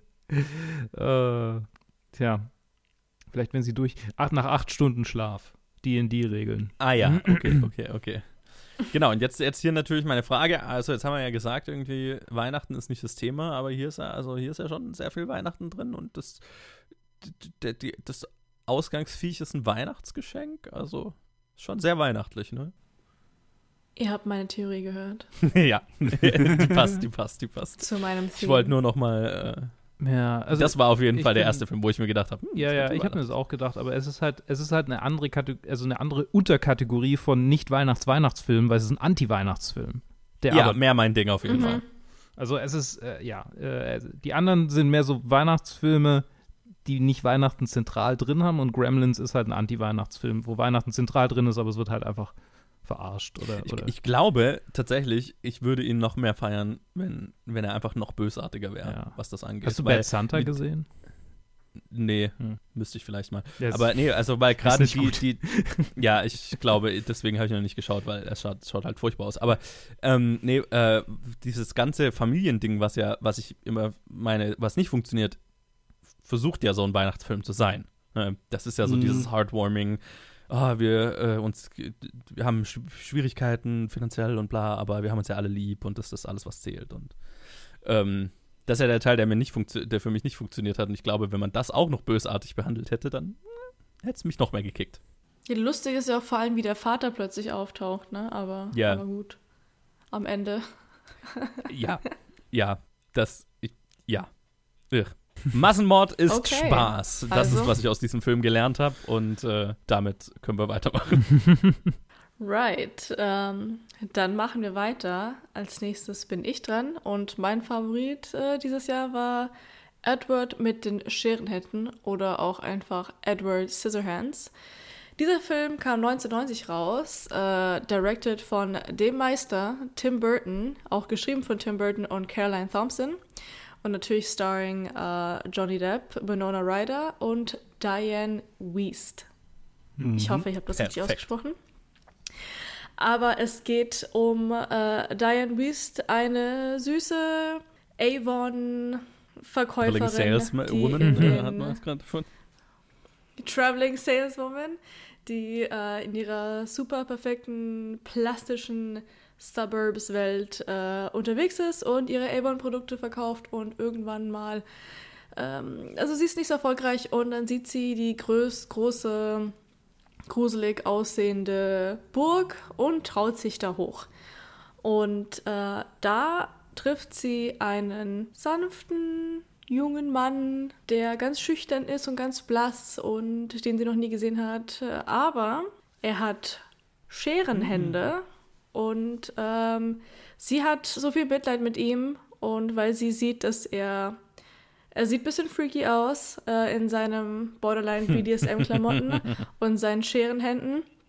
Aber sie hat Mitleid mit ihm und weil sie, weil er komplett allein ist und nimmt ihn mit nach Hause und äh, er ist jetzt in so einer perfekten Sommer Suburb Area mit den Frauen, wo die Haare perfekt sitzen und äh, die Gartenparty jeden Sonntag ist und ähm, lebt dort sein neues Leben und äh, verliebt sich Und es geht natürlich auch alles schief, weil sonst gäbe es ja keine Story. Yes. Ich Hm. liebe diesen Film. Ich habe ihn dieses Jahr, ähm, ich glaube auch das, auch das zweite oder dritte Mal gesehen. Und mir ist aufgefallen, wie underrated dieser Film irgendwie in meiner Weihnachtswelt war und wie gut der eigentlich ist. Und du hast alles dabei. Du hast, äh, du lachst, du weinst, äh, du fühlst mit. Und ähm, ich fand ihn echt super. Ted, Ich, ich, ich, ich, wie fandest ich du den Film? fand ihn ziemlich gut. Ich fand ihn ziemlich gut. Ich, ich bin tatsächlich nicht so versiert in, in Burtons Filmografie. Ich habe nicht allzu viel von ihm gesehen. Ich glaube sogar, ich habe die, seine Batman-Filme nie wirklich angeschaut, sondern einfach nur so als Kind in Snippets, wenn sie mal waren. Ich glaube, der einzige Film, den ich wirklich, warte, ich schau mal kurz seine Filmografie, den einzigen Film, den ich wirklich von Anfang, zwei, die zwei einzigen Filme, die ich wirklich von Anfang bis Ende durchgeschaut habe, sind äh, Big Fish, weil es einer der Lieblingsfilme meiner Freundin ist, und Sweeney Todd. Aus irgendeinem Weirde Grund. Auswahl. Äh, äh, ja, absolut. Ich weiß auch gar nicht, wieso den. Sweeney Todd mag ich tatsächlich sehr gerne. Beziehungsweise habe ich gemocht vor zehn Jahren. Ich weiß nicht, was, wie ich ihn jetzt äh, finden würde. Aber ja, so seine, seine wirklich, seine ikonischsten Filme, die habe ich alle nicht gesehen. Also das war Edward Scissorhands hatte ich davor nie gesehen. Beetlejuice habe ich bisher nicht gesehen. Sein Remake mit äh, die, der Chocolate Factory auch noch nicht. Also ich kenne nicht allzu viel von ihm. Und deswegen äh, war es ganz cool, das zu sehen, so mit, mit einer relativ frischen Ansicht, so vom Tim Burton. Beziehungsweise, obwohl ich nicht viel von ihm gesehen habe, ich, ich, ich, ich kenne ihn. Also ich habe von ihm Mhm. gehört. Ich weiß so seinen Stil einfach nur von den Postern und von den Szenen und von Mhm. Trailern und was auch immer. Und ich habe ich habe ich hab, ich hab erwartet, dass er um einiges weirder und weniger süß wird, der Film, als er, als er ist. Also tatsächlich so Diane Weist und ihr Charakter als so wholesome Mother, die sich um ihn kümmern will, habe ich komplett nicht erwartet. In der Anfangsszene, wo sie halt so Saleswoman ist und dann ihn findet, habe ich gemeint, oh fuck, die würde ihn jetzt irgendwie ausbeuten oder sowas. Ich weiß nicht. so, ich dachte, in diese Richtung geht der Film. Aber nee, dann ist ja halt, dann kommt er halt ein und dann lebt er sich da ein und ich fand das eigentlich, ich fand das sehr schön. Vor allem halt in dem Setting, wo halt alles so aus mehreren Dekaden zusammengewürfelt ist. So die Teenager sind so, als wär sie, wären sie aus den 80ern. Die, das Design von den Suburbs ist so, als wäre es gerade irgendwie frisch gebaut in den 50ern und dann so, man kann es nicht wirklich zuordnen. Und es Mhm. passt sehr gut als halt als Fairy Tale, als modern Fairy, Fairy Tale. Und ja, ich fand, ich fand den, ich fand den sehr gut. Ich hatte, ich hatte großen Spaß mit dem Film. Später mehr, aber jetzt gebe ich mal weiter an den, an den, an den Johannes. Ach was. so, äh, Tim Burton ist äh, der, der Regisseur meiner Jugend, wie für jedes andere fucking Emo-Kind. ähm, furchtbar, ganz furchtbar. Aber ja, es ist und ja, ja, es ist, es ist, er hat halt Filme gemacht, die mein Teenager, mein angsty Teenager Self äh, einfach sehr angesprochen haben. Und äh, der war dabei und ich, ich mag ihn immer noch sehr. Also er hat, es ist so ein bisschen fast so ein Prototyp von einem Tim Burton-Film, ne? Also auch, es ist ja auch einer seiner früheren, ne? Also das, ich glaube, die meisten anderen sind danach, Beetlejuice ist davor, aber sonst, Batman ist auch davor. Ähm, Batman ist auch, da, ja, natürlich, Batman ist Mhm. auch davor. Ja, ein Jahr. Das, das ist Also- interessant. Hat er Back-to-Back gemacht. Ja, ja, ja, ja. Aber es, ja, es, ist, es fühlt sich auch so ein bisschen so an wie, okay, ich habe jetzt mit Ba- Batman den großen Studiofilm gemacht, jetzt kann ich das weirde fucking Projekt mit dem Scherentyp machen, das mir sonst keiner finanziert. Das kriege ich nur finanziert, weil ich gerade fucking Batman gemacht habe. Ja. Mhm. Und vermutlich Pee-Wee's Big Adventure. Davon hat er auch noch, äh, den hat er davor gemacht. Genau, das war ja, Beetlejuice sein- hat er auch davor gemacht. ja, Also, ja, ja. Ja. Okay, okay. Genau, es ist sein Eine Folge hatte er schon. Ja, genau. Also ja, aber es, es wirkt auch so wie so ein Film, okay, da, da musste die Erfolge davor haben, Mhm. damit dir irgendjemand Kohle gibt, um einen Film über einen Typ mit fucking Scherenhänden zu machen. Weil, what the fuck ist das für eine weirde Idee? Aber es ist funktioniert. Ähm, ich meine, es ist so eine klassische, ähm, naja, Outsider-Story, wie Tim Burton sie halt immer erzählt. Mit so, es fühlt sich sehr self-inserty an. Es fühlt sich sehr an wie ein Film, von, der von einem angsty Teenager geschrieben wurde, der sich missverstanden fühlt von der Welt und ich liebe es, wie sehr Tim Burton Su äh, Suburbs hasst. Ähm, I feel it. Ist großartig. Ähm, ich bin voll dabei. Äh, und der Rest ist halt so ganz klassisch Frankenstein halt einfach, ne? Also das, das Ende des Films und so ähm, ist dann ist dann ganz, also du merkst im Film ganz ganz stark die Einflüsse, die Tim Burton halt einfach hat an und es fühlt sich, wie gesagt, in vielerlei Hinsicht einfach wie so ein Prototyp seiner, seines späteren Schaffens an und auch noch so ein bisschen rougher und, und noch nicht so ganz ausgereift. Aber das, das funktioniert gut. Ich hasse die Love Story so ein bisschen was sie halt auch, also wir haben gerade bei, bei Gremlins mhm. drüber geredet, wie, wie, wie aus dem Nichts die kommt. Und hier ist sie so ein bisschen Nerd-Wishful-Filmen einfach. Mhm. So, äh, natürlich verliebt sie sich der Typ mit den Scheren, ist ja klar, weil der Typ, der sich als der Outsider sieht, das auch geschrieben hat, natürlich. Ähm, das ist so ein bisschen sehr erzwungen aber whatever und gibt dem Ende dann halt auch so ein bisschen so einen Beigeschmack, der sich so ein bisschen unauthentisch anfühlt, weil das Ende ist natürlich sehr, äh, möchte sehr romantisch sein und hinkt so ein bisschen für meinen Geschmack dadurch, dass die Love Story nicht so ganz glaubhaft ist. Aber ich mag den Film, ich mag Tim Burtons Stil halt einfach. Ähm, und zudem habe ich eine nostalgische Verbindung einfach aus Teenie-Zeiten. Ich weiß nicht mehr, wie ich zu Tim Burton stehe. Ich ähm, fühle das sehr, was du gesagt hast. Ich, äh, die Ästhetik war auch in meiner Teenagerzeit sehr stark für mich. Mhm. Ähm, ich glaube, ich bin ein bisschen drüber, drüber weg. Mhm. ähm, das war das erste Mal, dass ich ihn gesehen habe. Meine Tante hat ihn rumstehen, das ist einer ihrer Lieblingsfilme. Übrigens, äh, meine Tante, die äh, jedes Jahr äh, drei Haselnüsse für Aschenbrödel mindestens dreimal anschaut, nur mal so am Rande. Oh. Und das Immer ist quasi neben irgendwie Fabelhafte Welt der Amelie noch so ein Film, Ach. den ich als Kind dann irgendwie gucken wollte, weil er bei ihr im VHS-Schrank stand. Und sie hat ihn mich nie gucken lassen bei Amelie, glaube ich, wegen der äh, Orgasmus-Szene und äh, bei diesem Film wegen, wegen dem Mord. naja, ist ja kein Mord, aber halt dem, dem Tod. Ja. Ähm, naja. Es, es ist irgendwie. sehr ähm, krass, dass es sehr brutal wird am Ende. Also ganz plötzlich, ja. Ähm, ja. Ich fand ihn okay. Ich fand ihn nicht so. Also er hatte, er hatte seine. Ich glaube, ich glaube, ich mag ihn mehr, als ich als ich jetzt andere aktuellere Tim Burton Filme mochte und mag, wenn ich sie das erste Mal sehe. Also so Alice im Wunderland hat mich so vollkommen kalt gelassen und der hat schon noch irgendwie was in mir so, so angesprochen. Und auf der anderen Seite gucke ich in die Trivia rein und sehe dann, ja, das ist ein Self-Insert, literally. Also äh, Tim Burton hat irgendwie in seiner Jugend verschiedene Charaktere in seinem Sketchbook gemalt und er hat häufig den, den Mann mit den Scherenhänden gemalt. Und das ist einfach, wie er sich als Teenager gesehen hat. Das ist so. Ja, das merkt man. Das ist, dann denke ich halt, ja, also ich meine, so dieses mit dem Nerd-Wish-Fulfillment ist mir, ist, mir, ist mir sehr arg. Also da bin ich ganz bei Joe. Diese Love-Story, die hat sich einfach nicht earnest angefühlt. Es hat sich so angefühlt wie, oh, ich schreibe jetzt Fanfiction über Harry Potter und Hermine ist meine Freundin. Mhm. So, ja, genau. Dude. Fuck off. So, es ist, es ist ein bisschen weird. ähm, ich habe mich ein bisschen, ich, also es ist halt so eine überstilisierte Welt, was mir dann wieder gefallen hat, weil das ist so, nichts davon ist in der Realität verortet. Also mhm. da ist, da ist schon wieder so eine starke Abgrenzung irgendwie. Und ich meine, das mag ich irgendwie an seinen Filmen, dadurch, dass er die Realität so überzeichnet, ähm, dass es irgendwie so, so ein bisschen zu einer Farce wird und ähm, weiß nicht, das, das finde ich, find ich immer ganz cool. Vor allem, wenn es dann irgendwie quasi die Cracks dieser perfekten Realität dadurch gezeigt werden, dass dann irgendwie ein mhm. Außenseiter darauf trifft und so. Das ist ein schönes Motiv, gefällt mir sehr. Dieser, ich würde sagen, die Stärke des Films ist für mich in der Mitte und weder am Anfang noch am Ende. Mhm. Also die, diese ganze Housewives-Sache, wie sie sich dann irgendwie an ihm äh, ja, ja, ich meine, an ihm quasi, also wir versuchen ihn, ihn zu vergewaltigen tatsächlich. ähm, ja. Das ist, äh, das ist ziemlich, ziemlich heftig und das ist tatsächlich auch so, wie ich, ich meine, es ist natürlich auch wieder so ein komischer Self-Insert, so, ja, die Frauen werfen sich ihm an den Hals. Aber auf der anderen Seite, auf der anderen Seite ist es dann wieder so ein Ding, wo ich merke, ja, ähm, es ist halt schon so die Realität, die er damals gesehen hat als Jugendlicher, irgendwie in Burbank.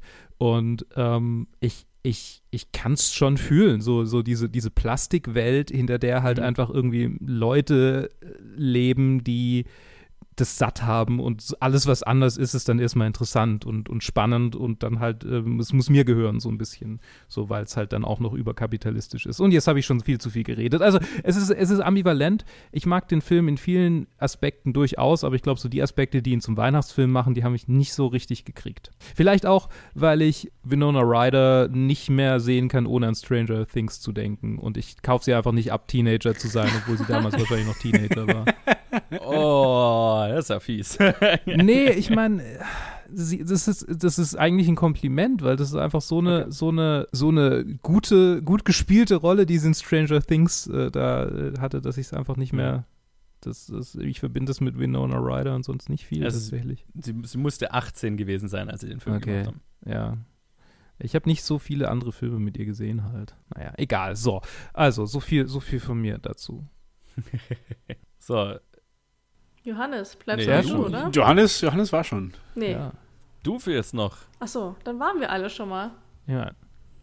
Nee, Was, du- okay, warte. Ähm, ich, ich will auf jeden Fall, ich will auf jeden Okay. Fall zustimmen mit dem, dass die Love Story für mich das Schwächste vom Film ist. Mhm. Ich hatte drüber nachgedacht vorher nicht so, was, was war eigentlich das, was mir gar nicht so gepasst hat? War eigentlich so dieses überstilisierte und dieses Fairy Tale-artige von äh, ein, ein Outsider zeigt uns die, die Risse in dieser in Anschein perfekten, nein, nicht, nicht mal in Anschein perfekten, in dieser irgendwie am Anfang so sehr, sehr happy-go-lucky Community, wo man denkt, okay, das ist, das ist hier, hier werden Probleme au- auftauchen, die Edwards hier hervor, hervorzeigen wird, die halt eigentlich schon immer da waren.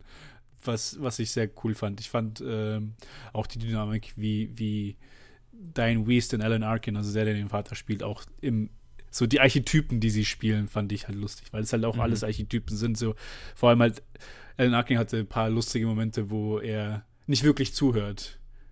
Wo, keine Ahnung, Edward dann gesagt hat, ah, und dann hat sie sich ausgezogen. Und er so, ah, ja, und dann, to have your own business. Ah, I don't know Ja. myself, but this is the, a man's dream, a worker's dream, to have his own business. Und dann, like, so einfach so in seiner eigenen Welt vor sich hinfaselt. Genauso wie er, wie er, wie Edward dann verschwindet, nachdem er angegriffen wird. Also, kannst du ihn zurückholen? Ah, ja, ich werde ihn zurückholen. Der ist ja nur irgendwie Mhm. spazieren gegangen. Also, so absent, so eigentlich quasi absent Father Figure, die halt da ist. Fand ich halt alles sehr interessant. Der halt Prototyp die von Love Story war halt Jerry so halbert aus. aus Rick and. Morty. Ja, ja, irgendwie schon. äh, was, was, was für mich ähm, mich leider immer wieder rausgezogen hat, war, dass wir, wie heißt er nochmal, Anthony Michael Hall als, als den Bösewicht, den Antagonisten hatten. Und er ist halt für mich der kleine Junge aus Breakfast Club. Und ich sehe es halt einfach nicht. Äh, Genauso wenig, wie wie ich es bei Gremlins gesehen habe. Da hatten wir auch so einen kleinen, kleinen Antagonisten, der aber selber genauso wie ein extremer Dork ausschaut, wo es einfach so ein Dork, der, der böse zum anderen Dork ist und so, Mhm. okay, ich kann, ich kann irgendwie beide miscast in, in meinen Augen. Obwohl er halt auch nichts, er hat nichts falsch gemacht. Ich fand einfach nur so, dass dieses Typecasting halt, äh, nicht Typecasting, er ist halt erstmal halt hängen geblieben als ein Charakter und den sehe ich halt einfach nicht als, als, als Bully. Mhm. Äh, genau. Jetzt weiß ich auch gar nicht mehr, wo, wo meine Gedanken hingegangen sind. Das wär's, das wär's erstmal von mir. Vielleicht kommt später noch mal was.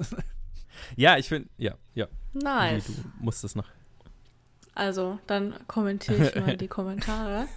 Und ähm, also, an mir ist es irgendwie voll vorbeigegangen, dass der Vater, Alan Ja. Arkin, Mhm. von ihm gespielt wird. Also ich dachte mir die ganze Zeit, ich kenne ihn irgendwo von, von irgendwo her. Aber den fand ich so gut. Also er schon, er gehört schon zu den, zu, zu den Besten im Film.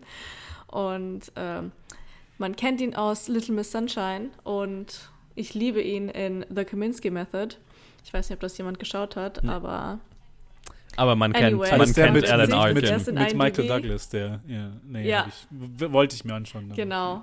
Und, und was ich auch total cool fand, ähm, auch so Surprise, irgendwie habe ich das voll vergessen, dass Vincent Price den Mhm. Inventor gespielt hat. Und das fand ich richtig cool, weil ich Vincent Price einfach mega finde. Er ist Ja. der Horror-Guy.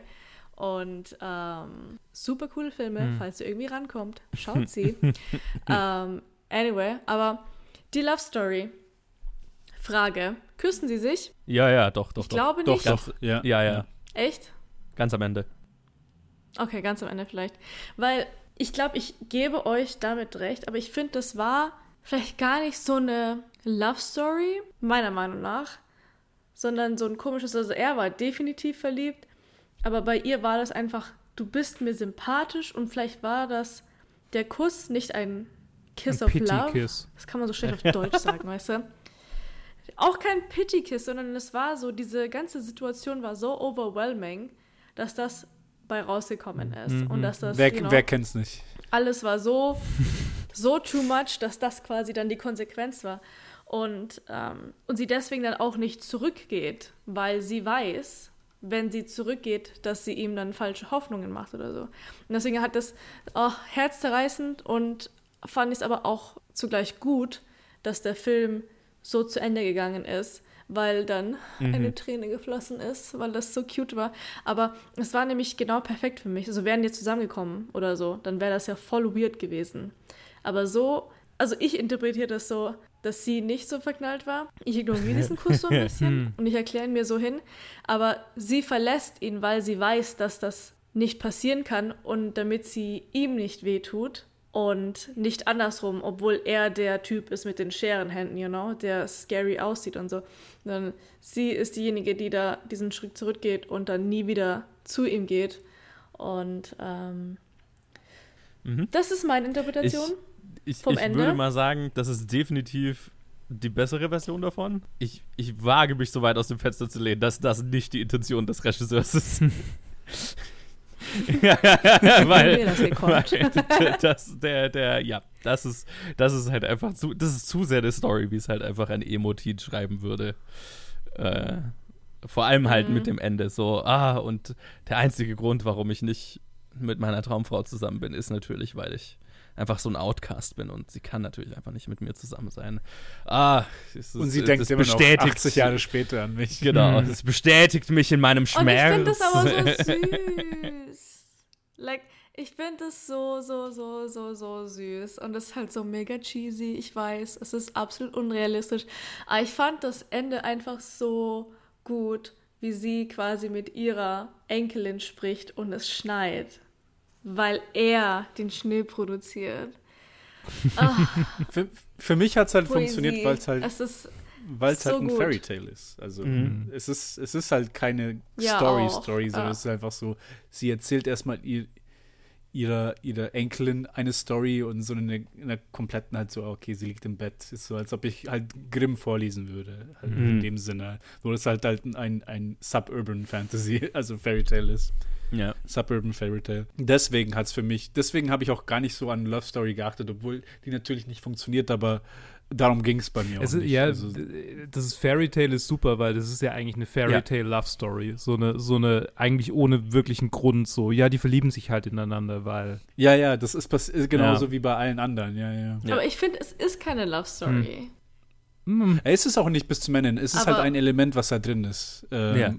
Und das funktioniert halt nicht. Alles andere finde ich halt stark. Und es ist halt so, okay, Ja. Ich finde es halt falsch, es als Love Story, Das- als Romance zu labeln, was ja jetzt zum Beispiel auch auf IMDb auch natürlich der Fall ist und äh, von vielen auch so gelabelt wird. Ja, aber da es äh, so ein bisschen meine Expertise ist, würde ich gern mal das äh, Old Age Make-up äh, oh, das kommentieren. wollte ich auch.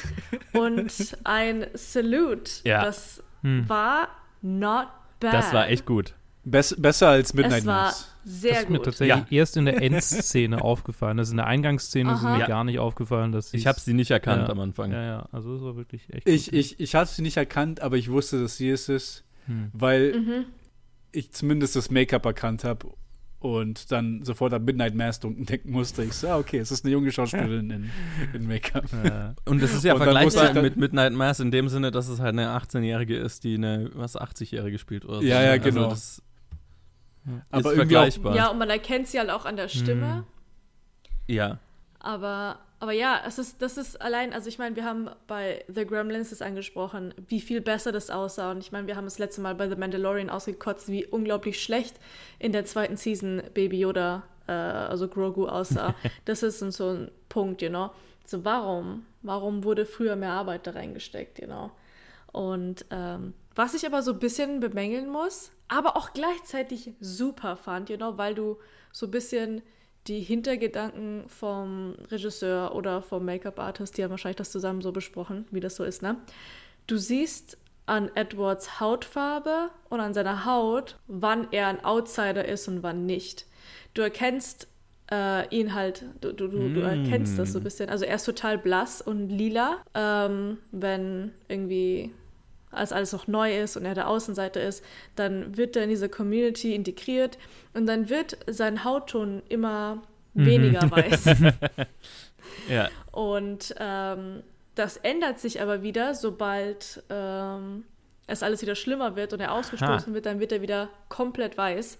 Und das finde ich super. Sowas liebe ich, wenn man sowas sehen kann. Das ist und gut. Ich, und ich finde es auch wichtig, sowas zu appreciaten, wenn man sowas erkennt, weil sich da jemand wirklich so viel Gedanken äh, da gemacht hat und so viel Zeit damit ähm, verbracht hat. Ähm, so subtle, so kleine Kleinigkeiten zu verstecken, die man, you know, ohne zu sagen, versteht, was los ist. ja, die halt Und, unterbewusst ähm, funktionieren, ne? Ja. Das Hat Genau. bei mir auf jeden Fall funktioniert, was mir nicht aufgefallen, aber Mhm. es, das ist gut. Genau, er, er wird normaler Mhm. und so.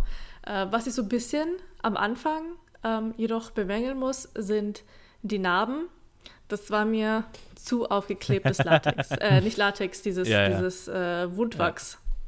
Und man konnte es auch cracken sehen. Aber ich glaube, das war halt einfach nicht mit den Hintergedanken, dass die, you know, das alles jetzt in Ultra 4K Hm. Ja, sichtbar ja, ist. ja.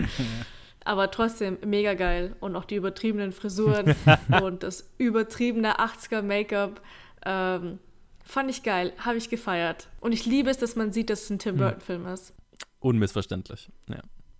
Mhm. Ja, Und halt ich- Production also ich- Design und Ja. Kostümdesign ist wie immer halt stark und, und stilesicher und ist halt sehr beeindruckend. Ne, das Ding ist ja, dass, also das finde ich, ist schon merklich, dass es halt echt, dass es sich noch so ein bisschen rough anfühlt. So, ähm, es ist noch nicht durchperfektioniert, wie es in späteren Filmen dann ist, ne? Und Mhm. das finde ich ganz interessant. Das finde ich einerseits charmant und andererseits habe ich mir gedacht, naja, aber, naja, es, ich, ich mag dann die, die äh, Filme, wo, wo es dann gerade so dabei ist, so richtig zu perfektionieren, bevor er dann zu corporate wird. Ähm, das sind so mein, ist mein Sweet Spot an seinen Filmen. Und Das, deswegen, das hier, hier holpert es manchmal noch so ein bisschen.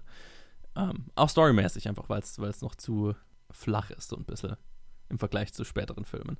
Aber das ist für dich interessant. Ein Directed by Tim Burton wäre schon ganz interessant in dem Sinn, dass man eine klare Progression erkennen kann, Mhm. finde ich. Von Film zu Film. Ähm, und immer klar ist, was er machen will und äh, man klar merkt, wann er da ist, wo er hin will. Damit, Mhm. ne? Also ich habe sehr viel schon gesprochen, aber ich hätte noch zwei Do it. Sachen, die ich ansprechen möchte, sondern die, die zwei Sachen, die ich bemängel an dem Film. Ähm, ich glaube so, ja, für die Storyline, damit es irgendwie interessant ist und seinen Hoch und Runter hat, ist, was mich ein bisschen gelangweilt hat, ist diese ganze Szene mit dem Raubüberfall. Hm. Es war einfach ein bisschen langweilig, weil du es erwartet hast. Ähm, das Ausstoßen von der Community fand ich wichtig und es hat es natürlich ein bisschen verstärkt dadurch. Und äh, eine gute Sache und eine schlechte Sache, die so ein bisschen Hand in Hand geht. Ähm, am Ende sieht man ja die Szene, wie Vincent Price, also der Inventor, zu ihm geht und ihm zu Weihnachten Hände schenken möchte. Und ich finde diese Szene so unglaublich gut, wo äh, Vincent Price dann ein Herz, einen Schlaganfall oder einen Herzinfarkt oder so bekommt und auf Johnny Depp fällt und er mit seinen Scheren seine Hände zerschneidet und in seinen Traum jemals Hände zu haben, normale Menschenhände. Und das fand ich so gut. Das ist so, so, das lässt, lässt auch mein Emo-Herz noch erblühen. Und ach, Ja. ich liebe sowas. Äh, wenn es so, you know, doppeldeutig einfach durch Bild die Ja. Message relays. Aber da komme ich zu dem Punkt am Ende. So, wie gesagt, ich liebe diesen Film, aber was ich mir dachte, welche Purpose hat, also wenn du einen Film schaust, dann hast du deinen Main Character und das, was er durchmacht, hat einen Grund. Und für Edward zum Beispiel, er hat das alles durchgemacht. Er war alleine, er hat, ähm, wurde entdeckt. War es dann seine Purpose, in dieser Community zu leben? Nein. Und weil er wieder alleine äh, einsam dort endet und sein Herz eigentlich forever gebrochen ist und er diese bittere Erfahrung in seinem Mund hat und er hat halt nicht diese, you know, so alles passiert aus einem Grund, Message, die eigentlich fast jeder Film so gefühlt hat, hatte er nicht.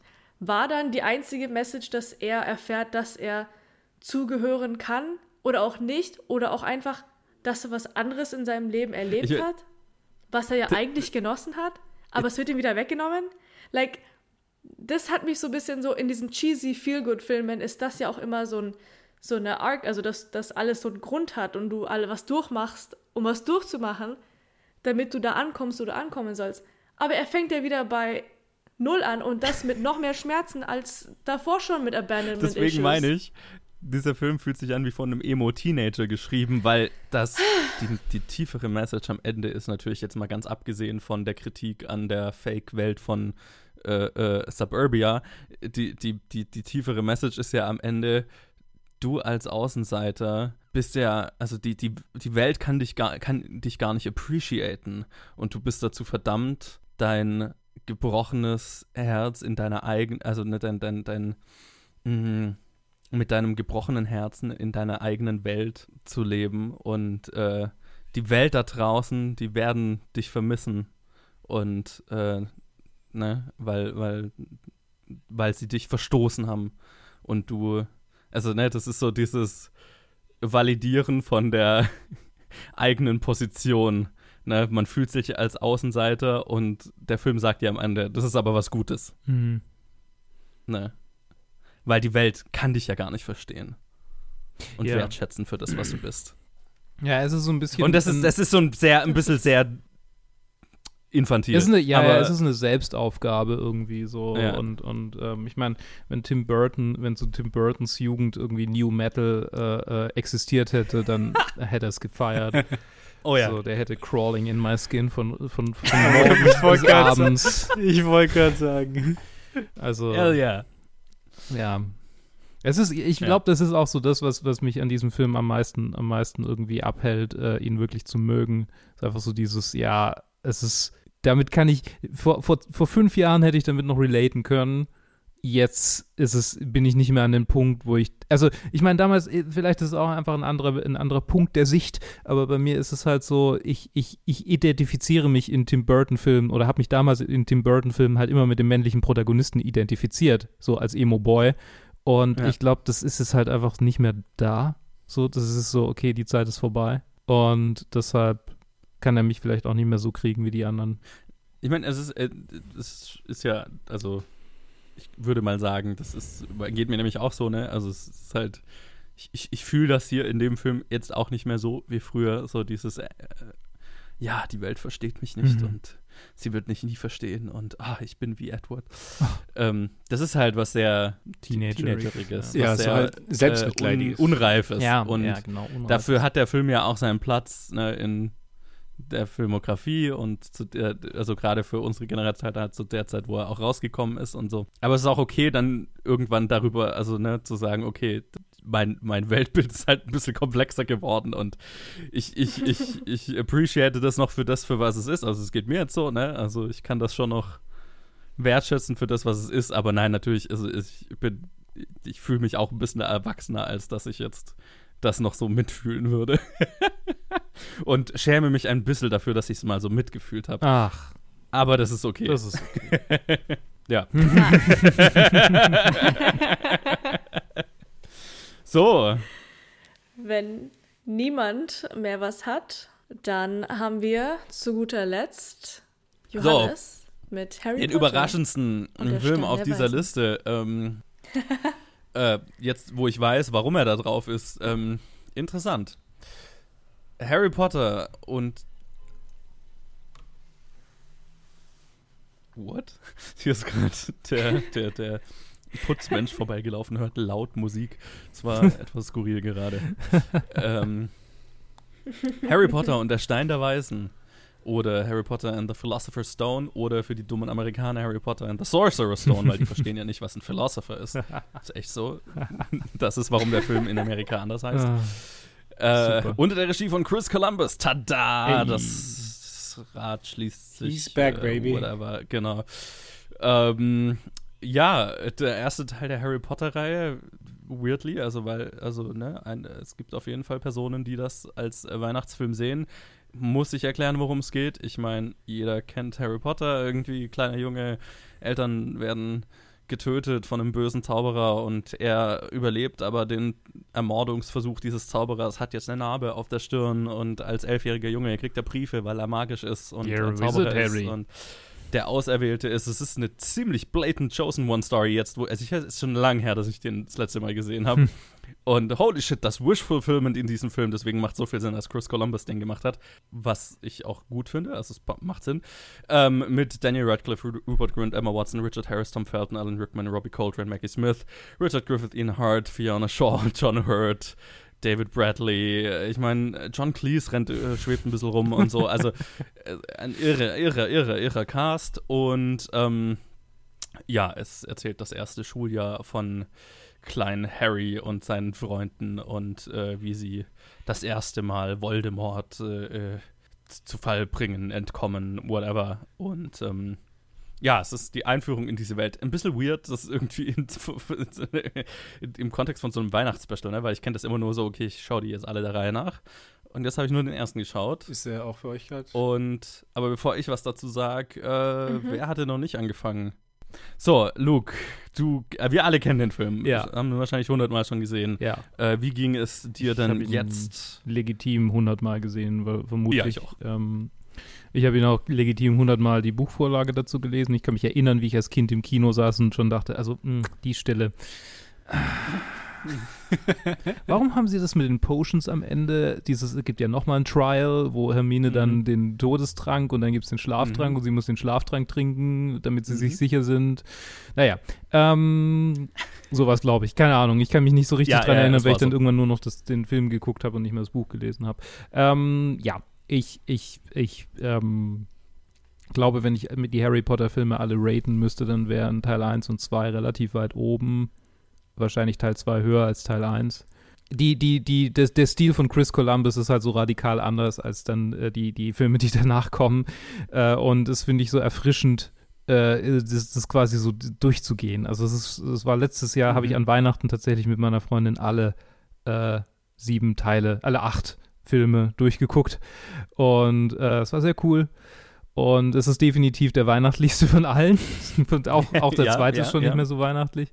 Ähm, er, ist, er, ist, einfach der, auch der, der am meisten irgendwie der Kinderfilm geblieben ist. Und ich meine, ich bin fucking irgendwie zwei Wochen vor Weihnachten mit, meinem, mit meiner Tante und meinem Onkel damals ins Kino gegangen, als er rauskam. So. Also es ist, es ist noch viel mehr Kinder-Weihnachtsfilm als drei Haselnüsse für Aschenbrödel für mich. Und ähm, oder kleine Lo Little Lord Fauntleroy. Also ja, der ist definitiv der Weihnachtsfilm, von denen hier, oder der Film von denen hier, die mir am meisten zusagen und für mich halt auch einfach un unzertrennbar mit Weihnachten verknüpft. Und ich mag ihn sehr.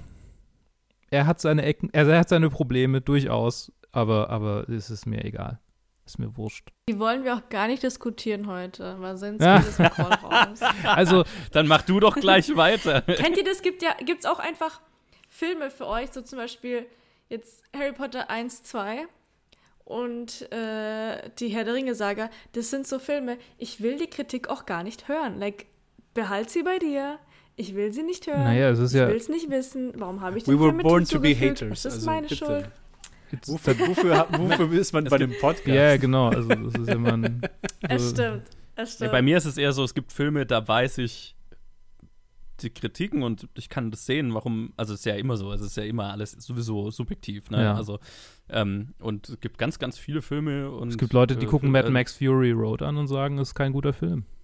Ja, und das muss Joe das, aushalten. Das ist mir legit unerklärlich. aber fairerweise, es gibt diese Menschen, sie haben ein Recht auf eine Existenz, auch wenn ich es manchmal schwer zu begreifen finde. Aber die werden aber nicht hier eingeladen zu diesem Podcast. nee, bisher war da noch keiner drin. Ähm, nee, aber es gibt durchaus auch Filme, von denen ich weiß, dass, dass sie mehr schlecht als recht sind, aber ich sie halt einfach, also ich habe ja schon oft gesagt, ich liebe die Resident Evil-Reihe. Zumindest 1 bis 4 und gibt keine Rechtfertigung dafür, aber ich habe jede Menge Spaß damit. Das ist ja auch völlig okay. Also, ähm, nicht, dass das hier Resident Evil, also, ne, also das wollte ich jetzt gar nicht sagen. Äh, Lee, ähm, erzähl mir, was ist deine Geschichte mit diesem Film und der Harry Potter-Reihe und generell und so, ne? Okay, sure. Ähm, ich war recht klein, als der rauskam. Ich glaube, oh, du bist so viel jünger. also ich bin mir gar nicht sicher, ob ich den damals im Kino gesehen habe oder nicht. Aber ja, es ist irgendwie ein Film, mit dem man aufgewachsen ist. Und ähm, warum ich das vorhin kommentiert habe, ich war am Sonntag auf einer Geburtstagsfeier, auf einer kleinen, und da waren ein paar Leute dabei, die ich noch nicht kannte und auch ein bisschen älter waren. Ähm, und da wurden voll die Harry Potter Hate Speeches abgelassen und da war ich so in so, ein, so einem Mindset, wo ich mir so, ich will es gar nicht hören. Like, erstens, wer bist du? Aber, Ging es um die ähm, Transfeindlichkeit von J.K. Nee, ich wollte Rowling? gerade sagen, wenn, wenn's, wenn gehatet wird, dann soll über Rowling gehatet werden. Und ich über die Ah, nee, es ging, es ging auch kurzzeitig darum, warum musste ähm, sie announcen, also nach dem Film announcen, dass Dumbledore Ja, schwul das ist ist. ja und ihr so. Problem Wo und ich nicht. auch gesagt habe, so, was ist euer Problem damit? So, du kannst es interpretieren oder du kannst es nicht interpretieren. Und es ist auch scheißegal, was sie danach menschend, aber ähm, erläutert und und genau, unabhängig davon, und gleich der Film auch hier und da so, oh, I'm a wizard, so, es wird nicht hinterfragt, bla bla bla. Und wo ich einfach sage, so, ja, nein. Und es ist halt, ähm, ich weiß nicht, wiefern das generationstechnisch auch reicht, weil ich glaube, so ab den 2000ern ist das gar nicht mehr, ist, sind die Harry Potter-Filme gar nicht mehr so relevant für viele. Und das finde ich auch total schade. Also, wie gesagt, ich bin damit aufgewachsen. Ich finde die Filme geil. Wollte nicht jeder, you know, äh, elf Jahre alt werden und den Brief bekommen. Yes, like, und wenn du versuchst es zu verleugnen, du lügst dich nur selber an. Und, ähm, ah, genau, Harry Potter und seine schauspielerische Leistung wurde kritisiert. ähm, kann ich sehen. Die schauspielerische Leistung von Harry Absolut. Potter in Ja. seiner Paraderolle als Daniel Radcliffe.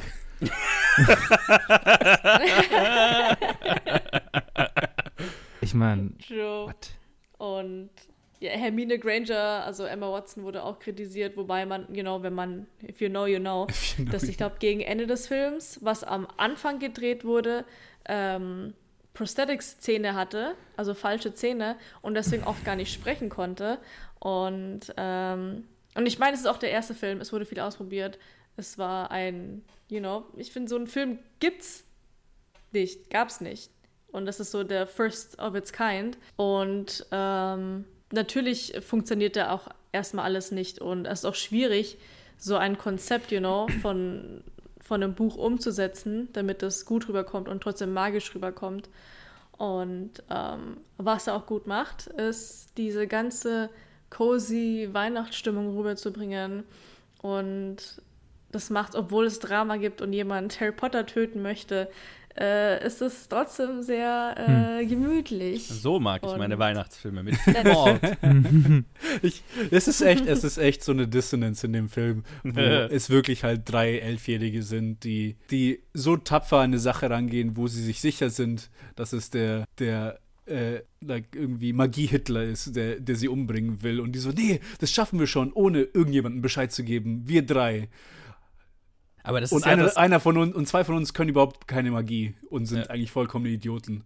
Also, das, aber das ist ja das ultimative Wish-Fulfillment, das dieser ja, Film ja. liefert, oder? Also das Mhm. ist doch, warum das so hängen geblieben ist, in, also in unserer Generation auch. Ja, ja. Das ist Deswegen. Gute Geschichte also, und bla, aber es ist ja einfach Wish-Fulfillment, finde ich, perfektioniert, Ja. dieser Film. Du bist was Besonderes, du kannst zaubern, du bist rich, Ja. du bist famous, du bist der Star-Quarterback. Genau. Es liegt in deinen Genen, Harry. ja, genau. das ist halt absolut Das ist die so. ultimative Chosen One Story, Ja. deswegen funktioniert danach auch keine Chosen One Story mehr. Ich gehe mal drauf ein, wie, Ja. wie ich zum Film stehe. und zwar bin ich natürlich auch mit dem aufgewachsen. Ähm, und äh, umso mehr, weil ich zwei äh, Schwestern habe, die sehr, sehr fanatisch gegenüber diesen Filmen sind.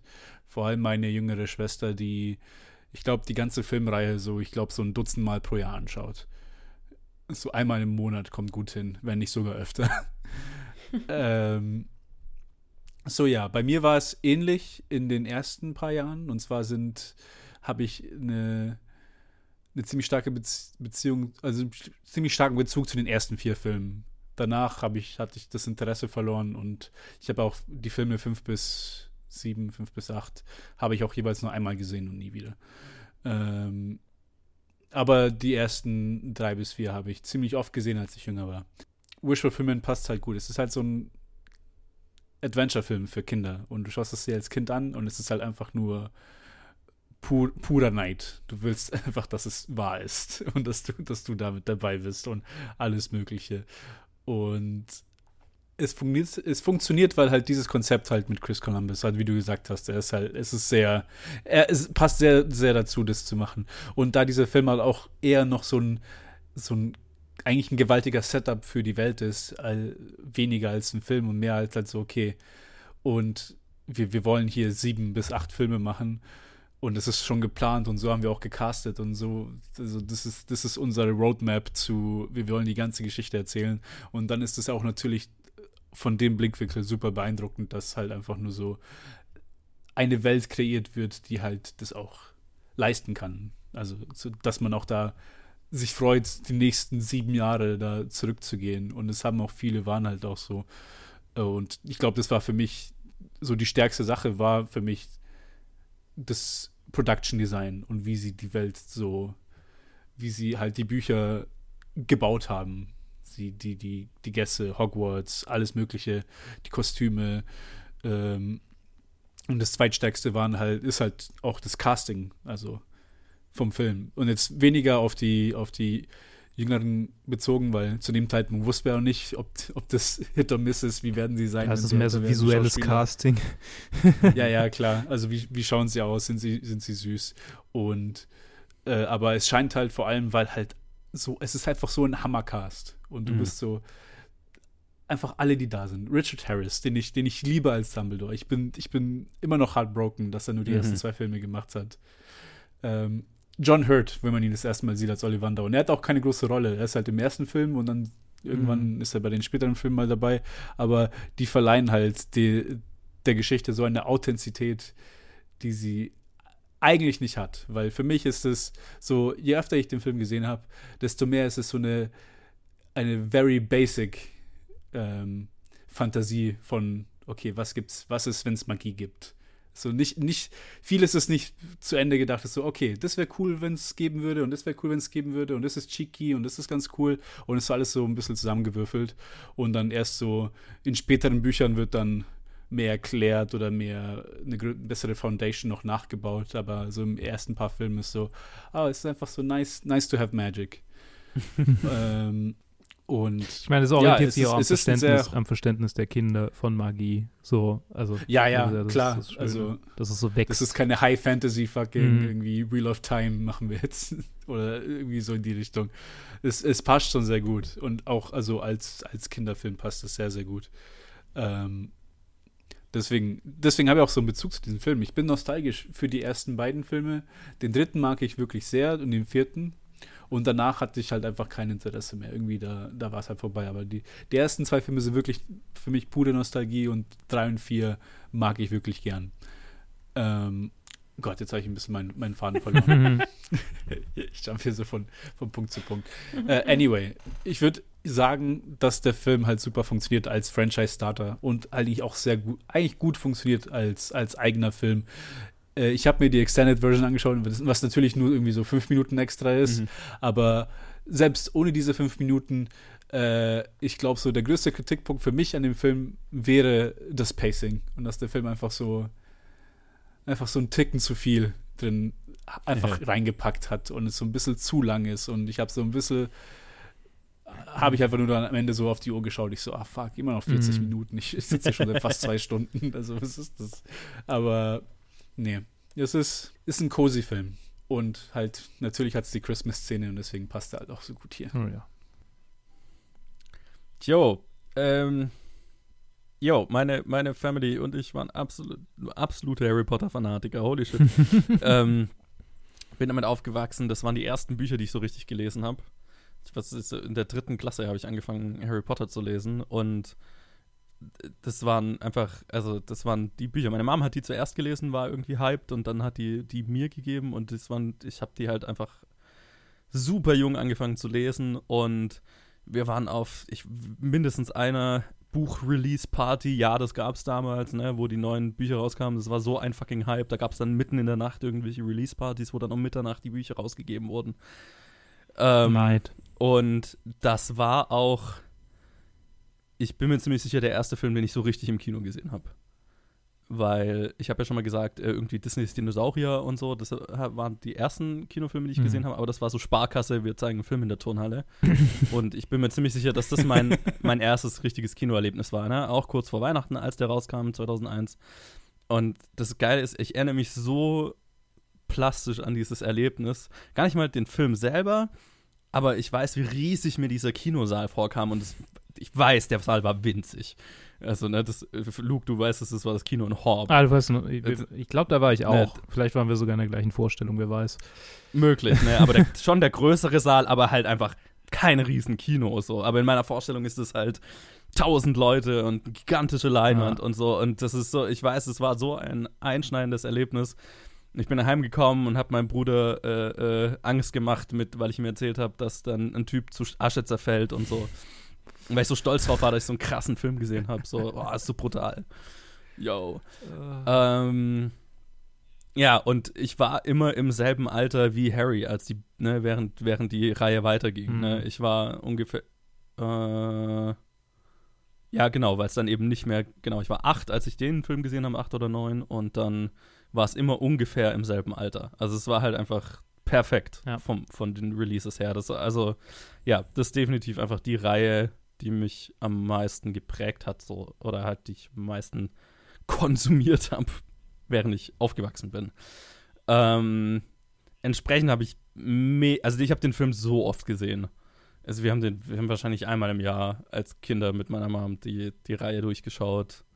Oder, und wir waren jedes Jahr, ne, es war immer kurz vor Weihnachten das Highlight. Wir sind alle zusammen ins Kino. Wir waren immer die Leute, die hinterher genitpickt haben, was am Buch, was im Buch verändert wurde und so. Holy fuck. Ach, das war Ähm, schade, dass ich da niemanden dafür hatte mehr irgendwann. Ja, ja, ja, das war, das war ganz geil, dass meine Mom genauso fanatisch war wie wir Voll als cool. Kinder. Das, das, das war ganz cool. Ähm, entsprechend habe ich, also das, ich, ich habe das ja schon mal gesagt, ich habe wenig Filme und so, wo ich so voll den No- Nostalgie-Boost habe. Hier habe ich das. Also da, da kann ich das dann nachvollziehen, warum Leute das bei anderen Filmen haben. Ähm, und es war cool. Also ich habe das, ich habe gesehen, das letzte Mal, dass ich die Reihe durchgeschaut habe, war bevor ich Letterboxd hatte. Hm. Ich hatte noch kein Diary Entry dafür. Das heißt, es war echt lang her, dass ich den Film das letzte Mal gesehen habe. Also mindestens jetzt, was jetzt fünf, sechs Jahre oder so. Ähm, und es war cool, den nochmal zu sehen. Also ich hatte die volle, ja, ich kann den immer noch mitsprechen und so, das ist klar. Aber ähm, ich war überrascht, wie, wie sehr er noch einfach für mich funktioniert hat. Ähm, weil es ja nicht selbstverständlich, wenn man einen Film, so einen Kindheitsfilm hat, äh, den dann irgendwie später nochmal schaut. Ähm, das ist ja nicht garantiert. Und was ich dieses Mal halt super zu schätzen musste, ist, dass ich glaube, Chris Columbus einfach der perfekte Regisseur war, um dieses, diese Reihe zu starten. Weil was ja auch an den Büchern irgendwie geil war, ist, dass die erwachsener und komplexer geworden sind, je älter die Charaktere wurden. Ne? Also das ist ja echt gut konstruiert halt einfach. Ne, was du auch ja gerade, wer hat's gesagt, Ted oder Luke, keine Ahnung. Ähm, so die Magie hier ist noch so, ah, ist alles Visual-Filmend und irgendwie schön und erst komplex und so weiter wird's dann der Reihe nach. Ähm, und es ist mit der Komplexität der Charaktere wird auch die Welt komplexer und düsterer und erwachsener und so weiter. Und das funktioniert hier, finde ich, wahnsinnig gut, das Ganze so mit so einem kindlichen Blick einzufangen. Und der Film ist, ja, hast du schon gesagt, ist einfach zweieinhalb Stunden Wish-Fulfillment. Wie geil wäre es, wenn es das gäbe, bitte? so. Und deswegen macht es auch total Sinn, ne, dass du drei Elfjährige hast, die da irgendwie sagen, ja, wir kämpfen jetzt gegen den, den äh, äh, Wizard-Hitler und natürlich sagen wir niemand Bescheid, weil natürlich du als Kind, du willst ja, dass du die, der Einzige, die Einzige bist, die das jetzt lösen kann und es schaffen kann, weil die Erwachsenen sind ja alle zu doof dafür. Ähm, und trotzdem behält es halt immer so eine gewisse Glaubhaftigkeit und, und es fühlt sich immer noch so ein bisschen down to earth an. Ja. Und das funktioniert, finde ich, an dem Film total gut, dass es einfach nur ein Intro in diese Welt ist und dann am Ende ist auch noch eine Geschichte irgendwo da. Aber so der Großteil des Films, der Runtime, ist halt einfach. So, und jetzt müssen wir lernen, wie funktioniert Besenfliegen. Und dann müssen wir lernen, wie funktioniert fucking Quidditch. Und dann müssen wir lernen, was gibt's für unterschiedliche Arten von Zauberern. Und dann müssen wir lernen, was sind Eulen. Und dann müssen wir lernen.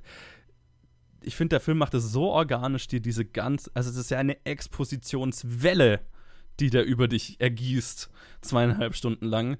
Und es fühlt sich nie langweilig an, es fühlt sich nie unorganisch an. Das ist schon, das ist, das ist echt gut gemacht. Also vollen Hut ab dafür. Und ähm, da war gefühlt einfach Chris Columbus echt, echt ein guter Regisseur, weil er halt, also wenn er eins kann, dann ist es Kinder, kindliches Wish-Fulfillment. Das ist halt einfach, was er macht. Ne, mit Home Alone und so weiter. Und hier hat er dann halt auch noch eine reichhaltige Welt und reichhaltige Charaktere, dass es nicht nur Surface ist, nicht nur oberflächlich. Ähm, ja, es ist, es ist ein sehr guter Film. er ist lang, er ist, er ist eine Aneinanderreihung von, von Ereignissen.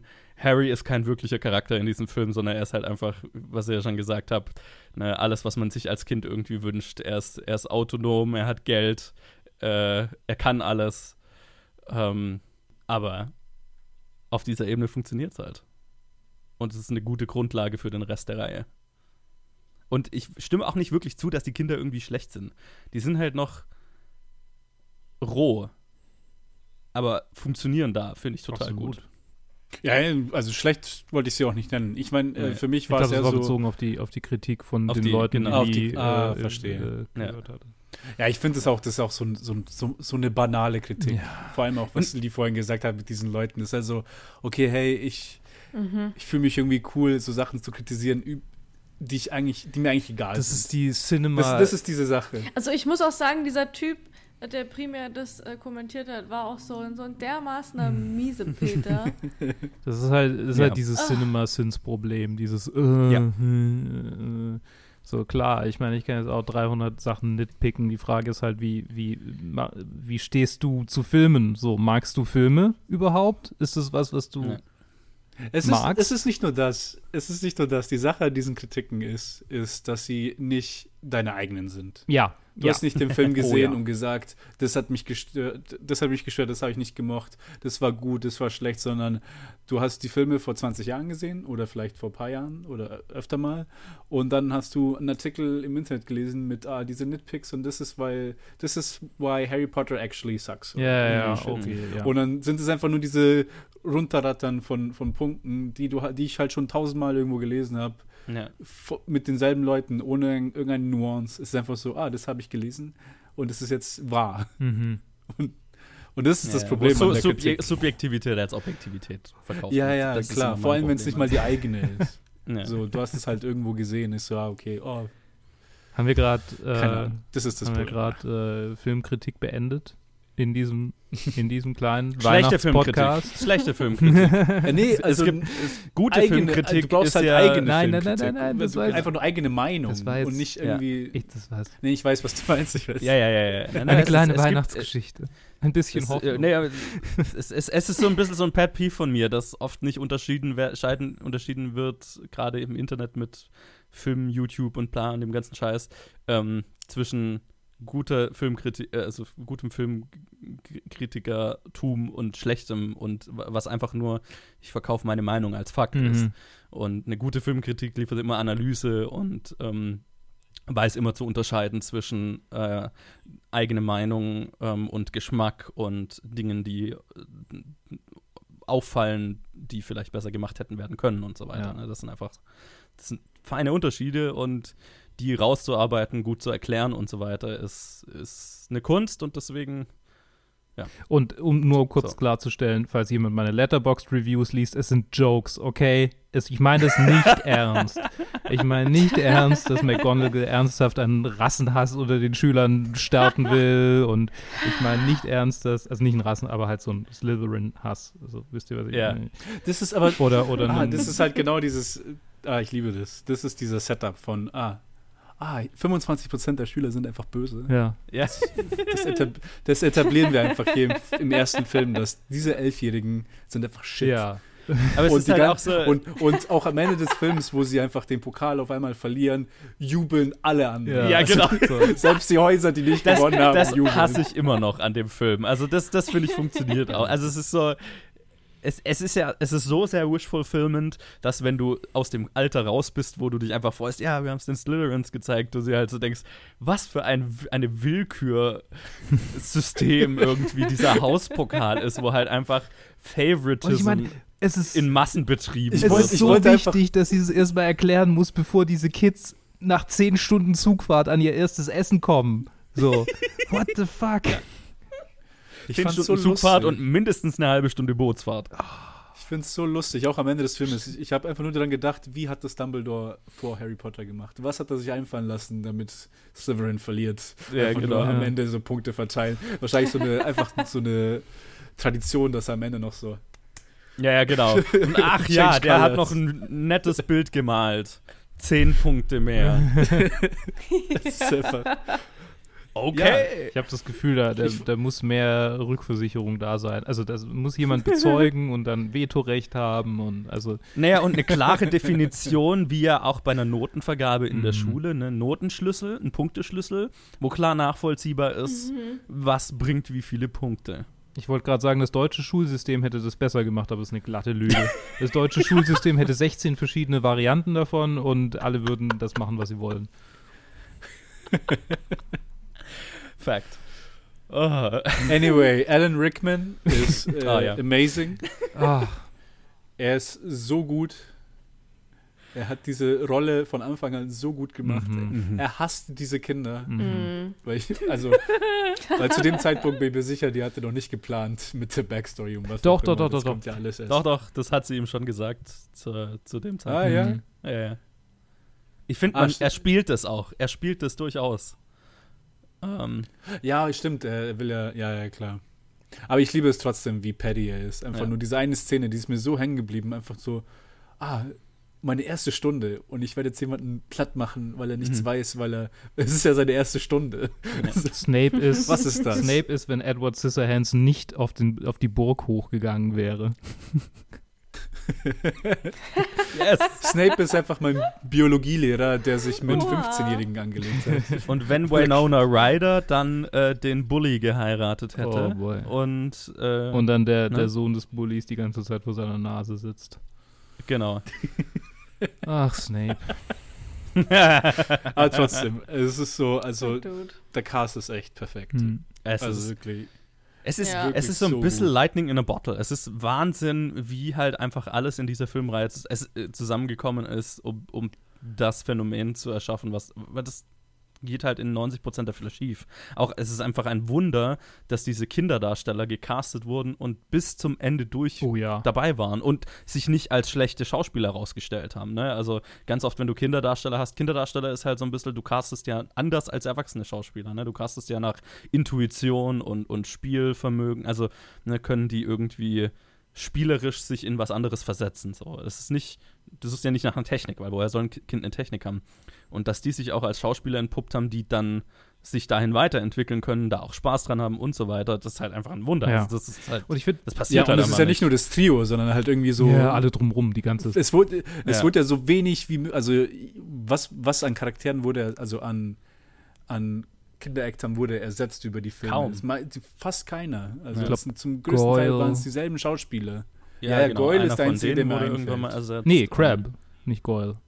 Einer Einer von Sure. denen. Ja.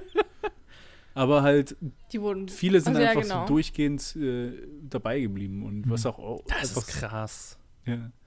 Und halt auch, also was mir halt auch super nochmal aufgefallen ist, ist, wie krass die Visual Effects einfach nicht rausstechen. Mhm.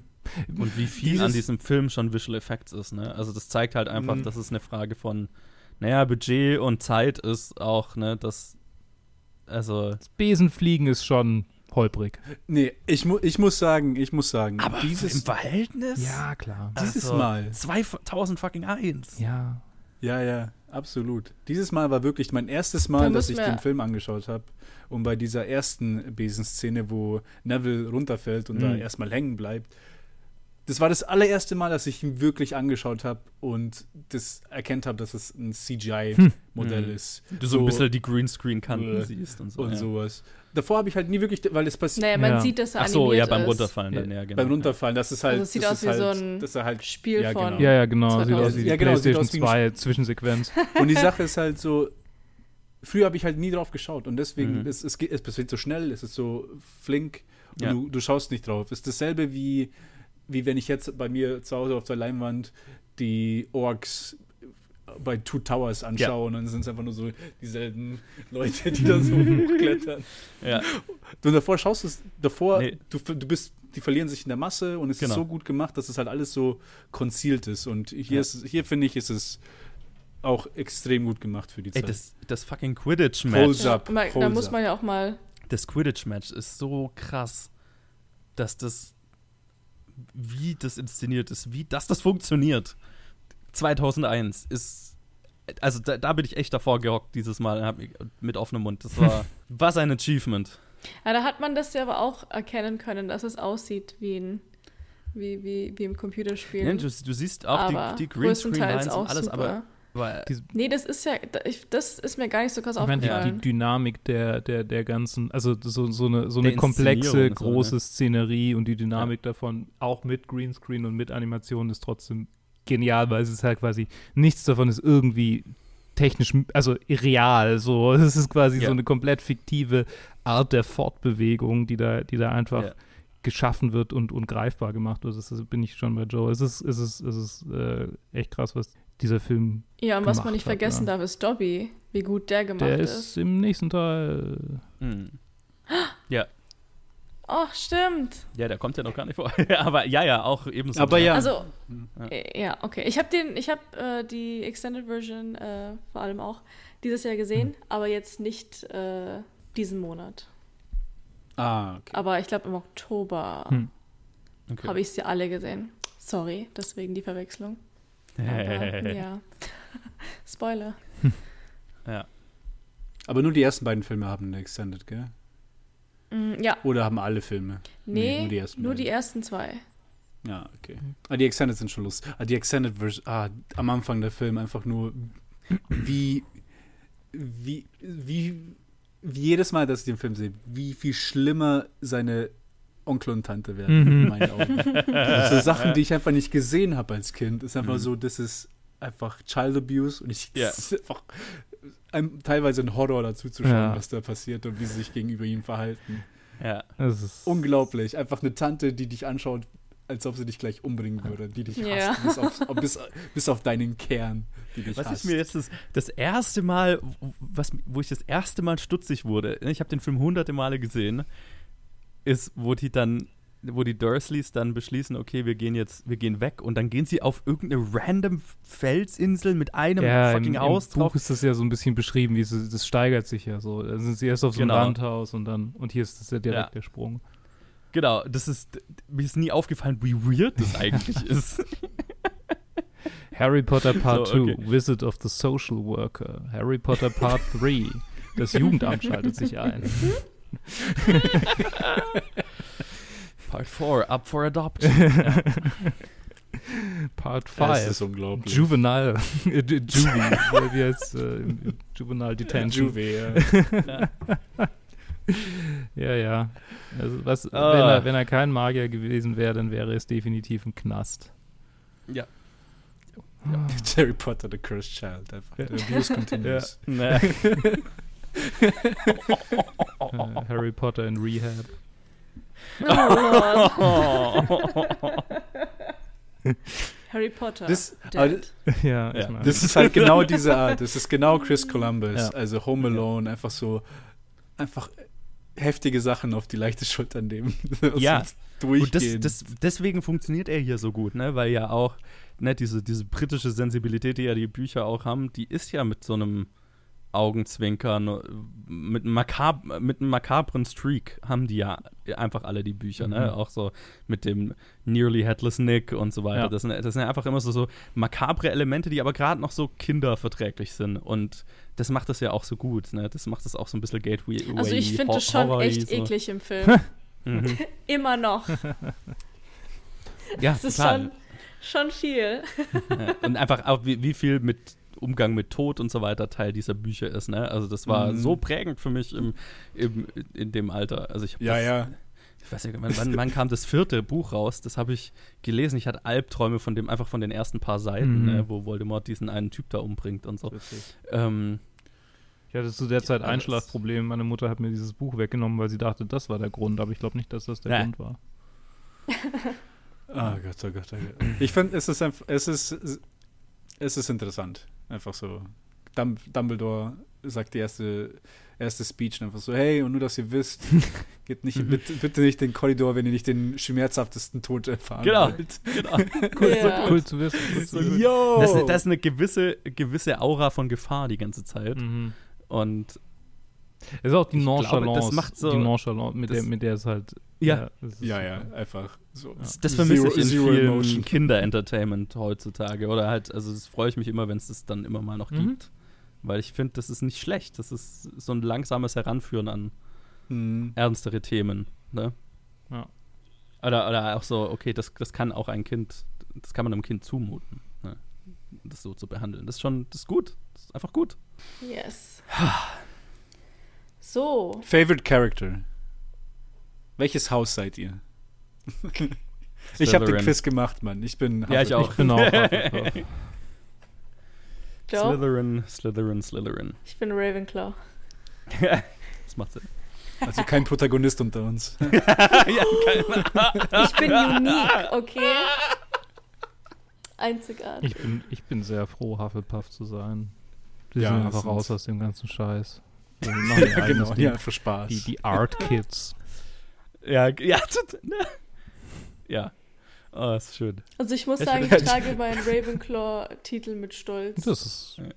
Ich, ich fühle mich auch sehr diskriminiert von dem Slytherin-Hate, den diese Filme einfach propagieren, muss, muss ich schon sagen. Es ist halt einfach, ist halt einfach nicht fair. Wir sind halt einfach nur ambitious und Mai, da sind ein paar Bad Acts dabei, aber deswegen muss man ja nicht alle gleich schlecht reden, ne? Aber es ist halt auch einfach basic, Gryffindor oder Slytherin zu sein, oder? Ey, ich habe das Quiz gemacht, das kam raus, Frage was soll ich auf sagen? welcher Ebene? Ich meine, irgendwann ist es dann nicht mehr basic und dann wird es irgendwann wieder basic. Das ist schwierig. Ja, genau. Basic ist eh so ein Ja. Overused, aber doch ein Begriff, den ich gerne verwende. Auch um mich selber manchmal zu bezeichnen, also no hate. Fair enough, fair enough. Ja gut, meine Lieben. Meine. Lieblingsfolge des Jahres geht zu Ende. Es neigt sich dem Ende. Es gibt noch eine besondere Jahresrückblicksfolge, Ey. die die Tage dann folgen wird. Ey. Und ähm, ich möchte mich herzlich bei euch bedanken fürs Zuhören und an die ganzen loyalen Zuhörer. Danke, dass ihr jedes Mal dabei seid. Und ich hoffe, euch hat unser Weihnachtsspecial gefallen und ähm, ich hoffe, ihr freut euch schon aufs, äh, aufs nächste Special nächstes Jahr und bleibt weiterhin dabei. Ihr findet uns überall, wo es Podcasts gibt und schreibt uns doch gerne, was eure Lieblingsfilme sind, äh, die ihr gerne zu Weihnachten schaut, aber keine Weihnachtsfilme sind. Das könnt ihr gerne auf Facebook, Instagram und Twitter machen und wir freuen uns auf jeden Kommentar und antworten eigentlich auch immer. Und weiterhin äh, wünsche ich euch von mir ein wunder, wunder, wunderschönes Weihnachtsfest und äh, einen guten Rutsch ins neue Jahr. Oh, ho, Von mir auch. Bis zum nächsten Mal. Frohe Weihnachten, bis Lasst Bye. euch reich Merry beschenken Christmas. lasst euch reich von beschenken. Freunden Happy und viel, schlaft und euch viel. selbst. äh, Schenkt euch selbst auch ein bisschen Zeit. ah. Und Liebe. Hm. Liebe Harry, Liebe. Und Kekse. Ich bin Okay. raus. So, jetzt hier. Tschüss. Bis dann.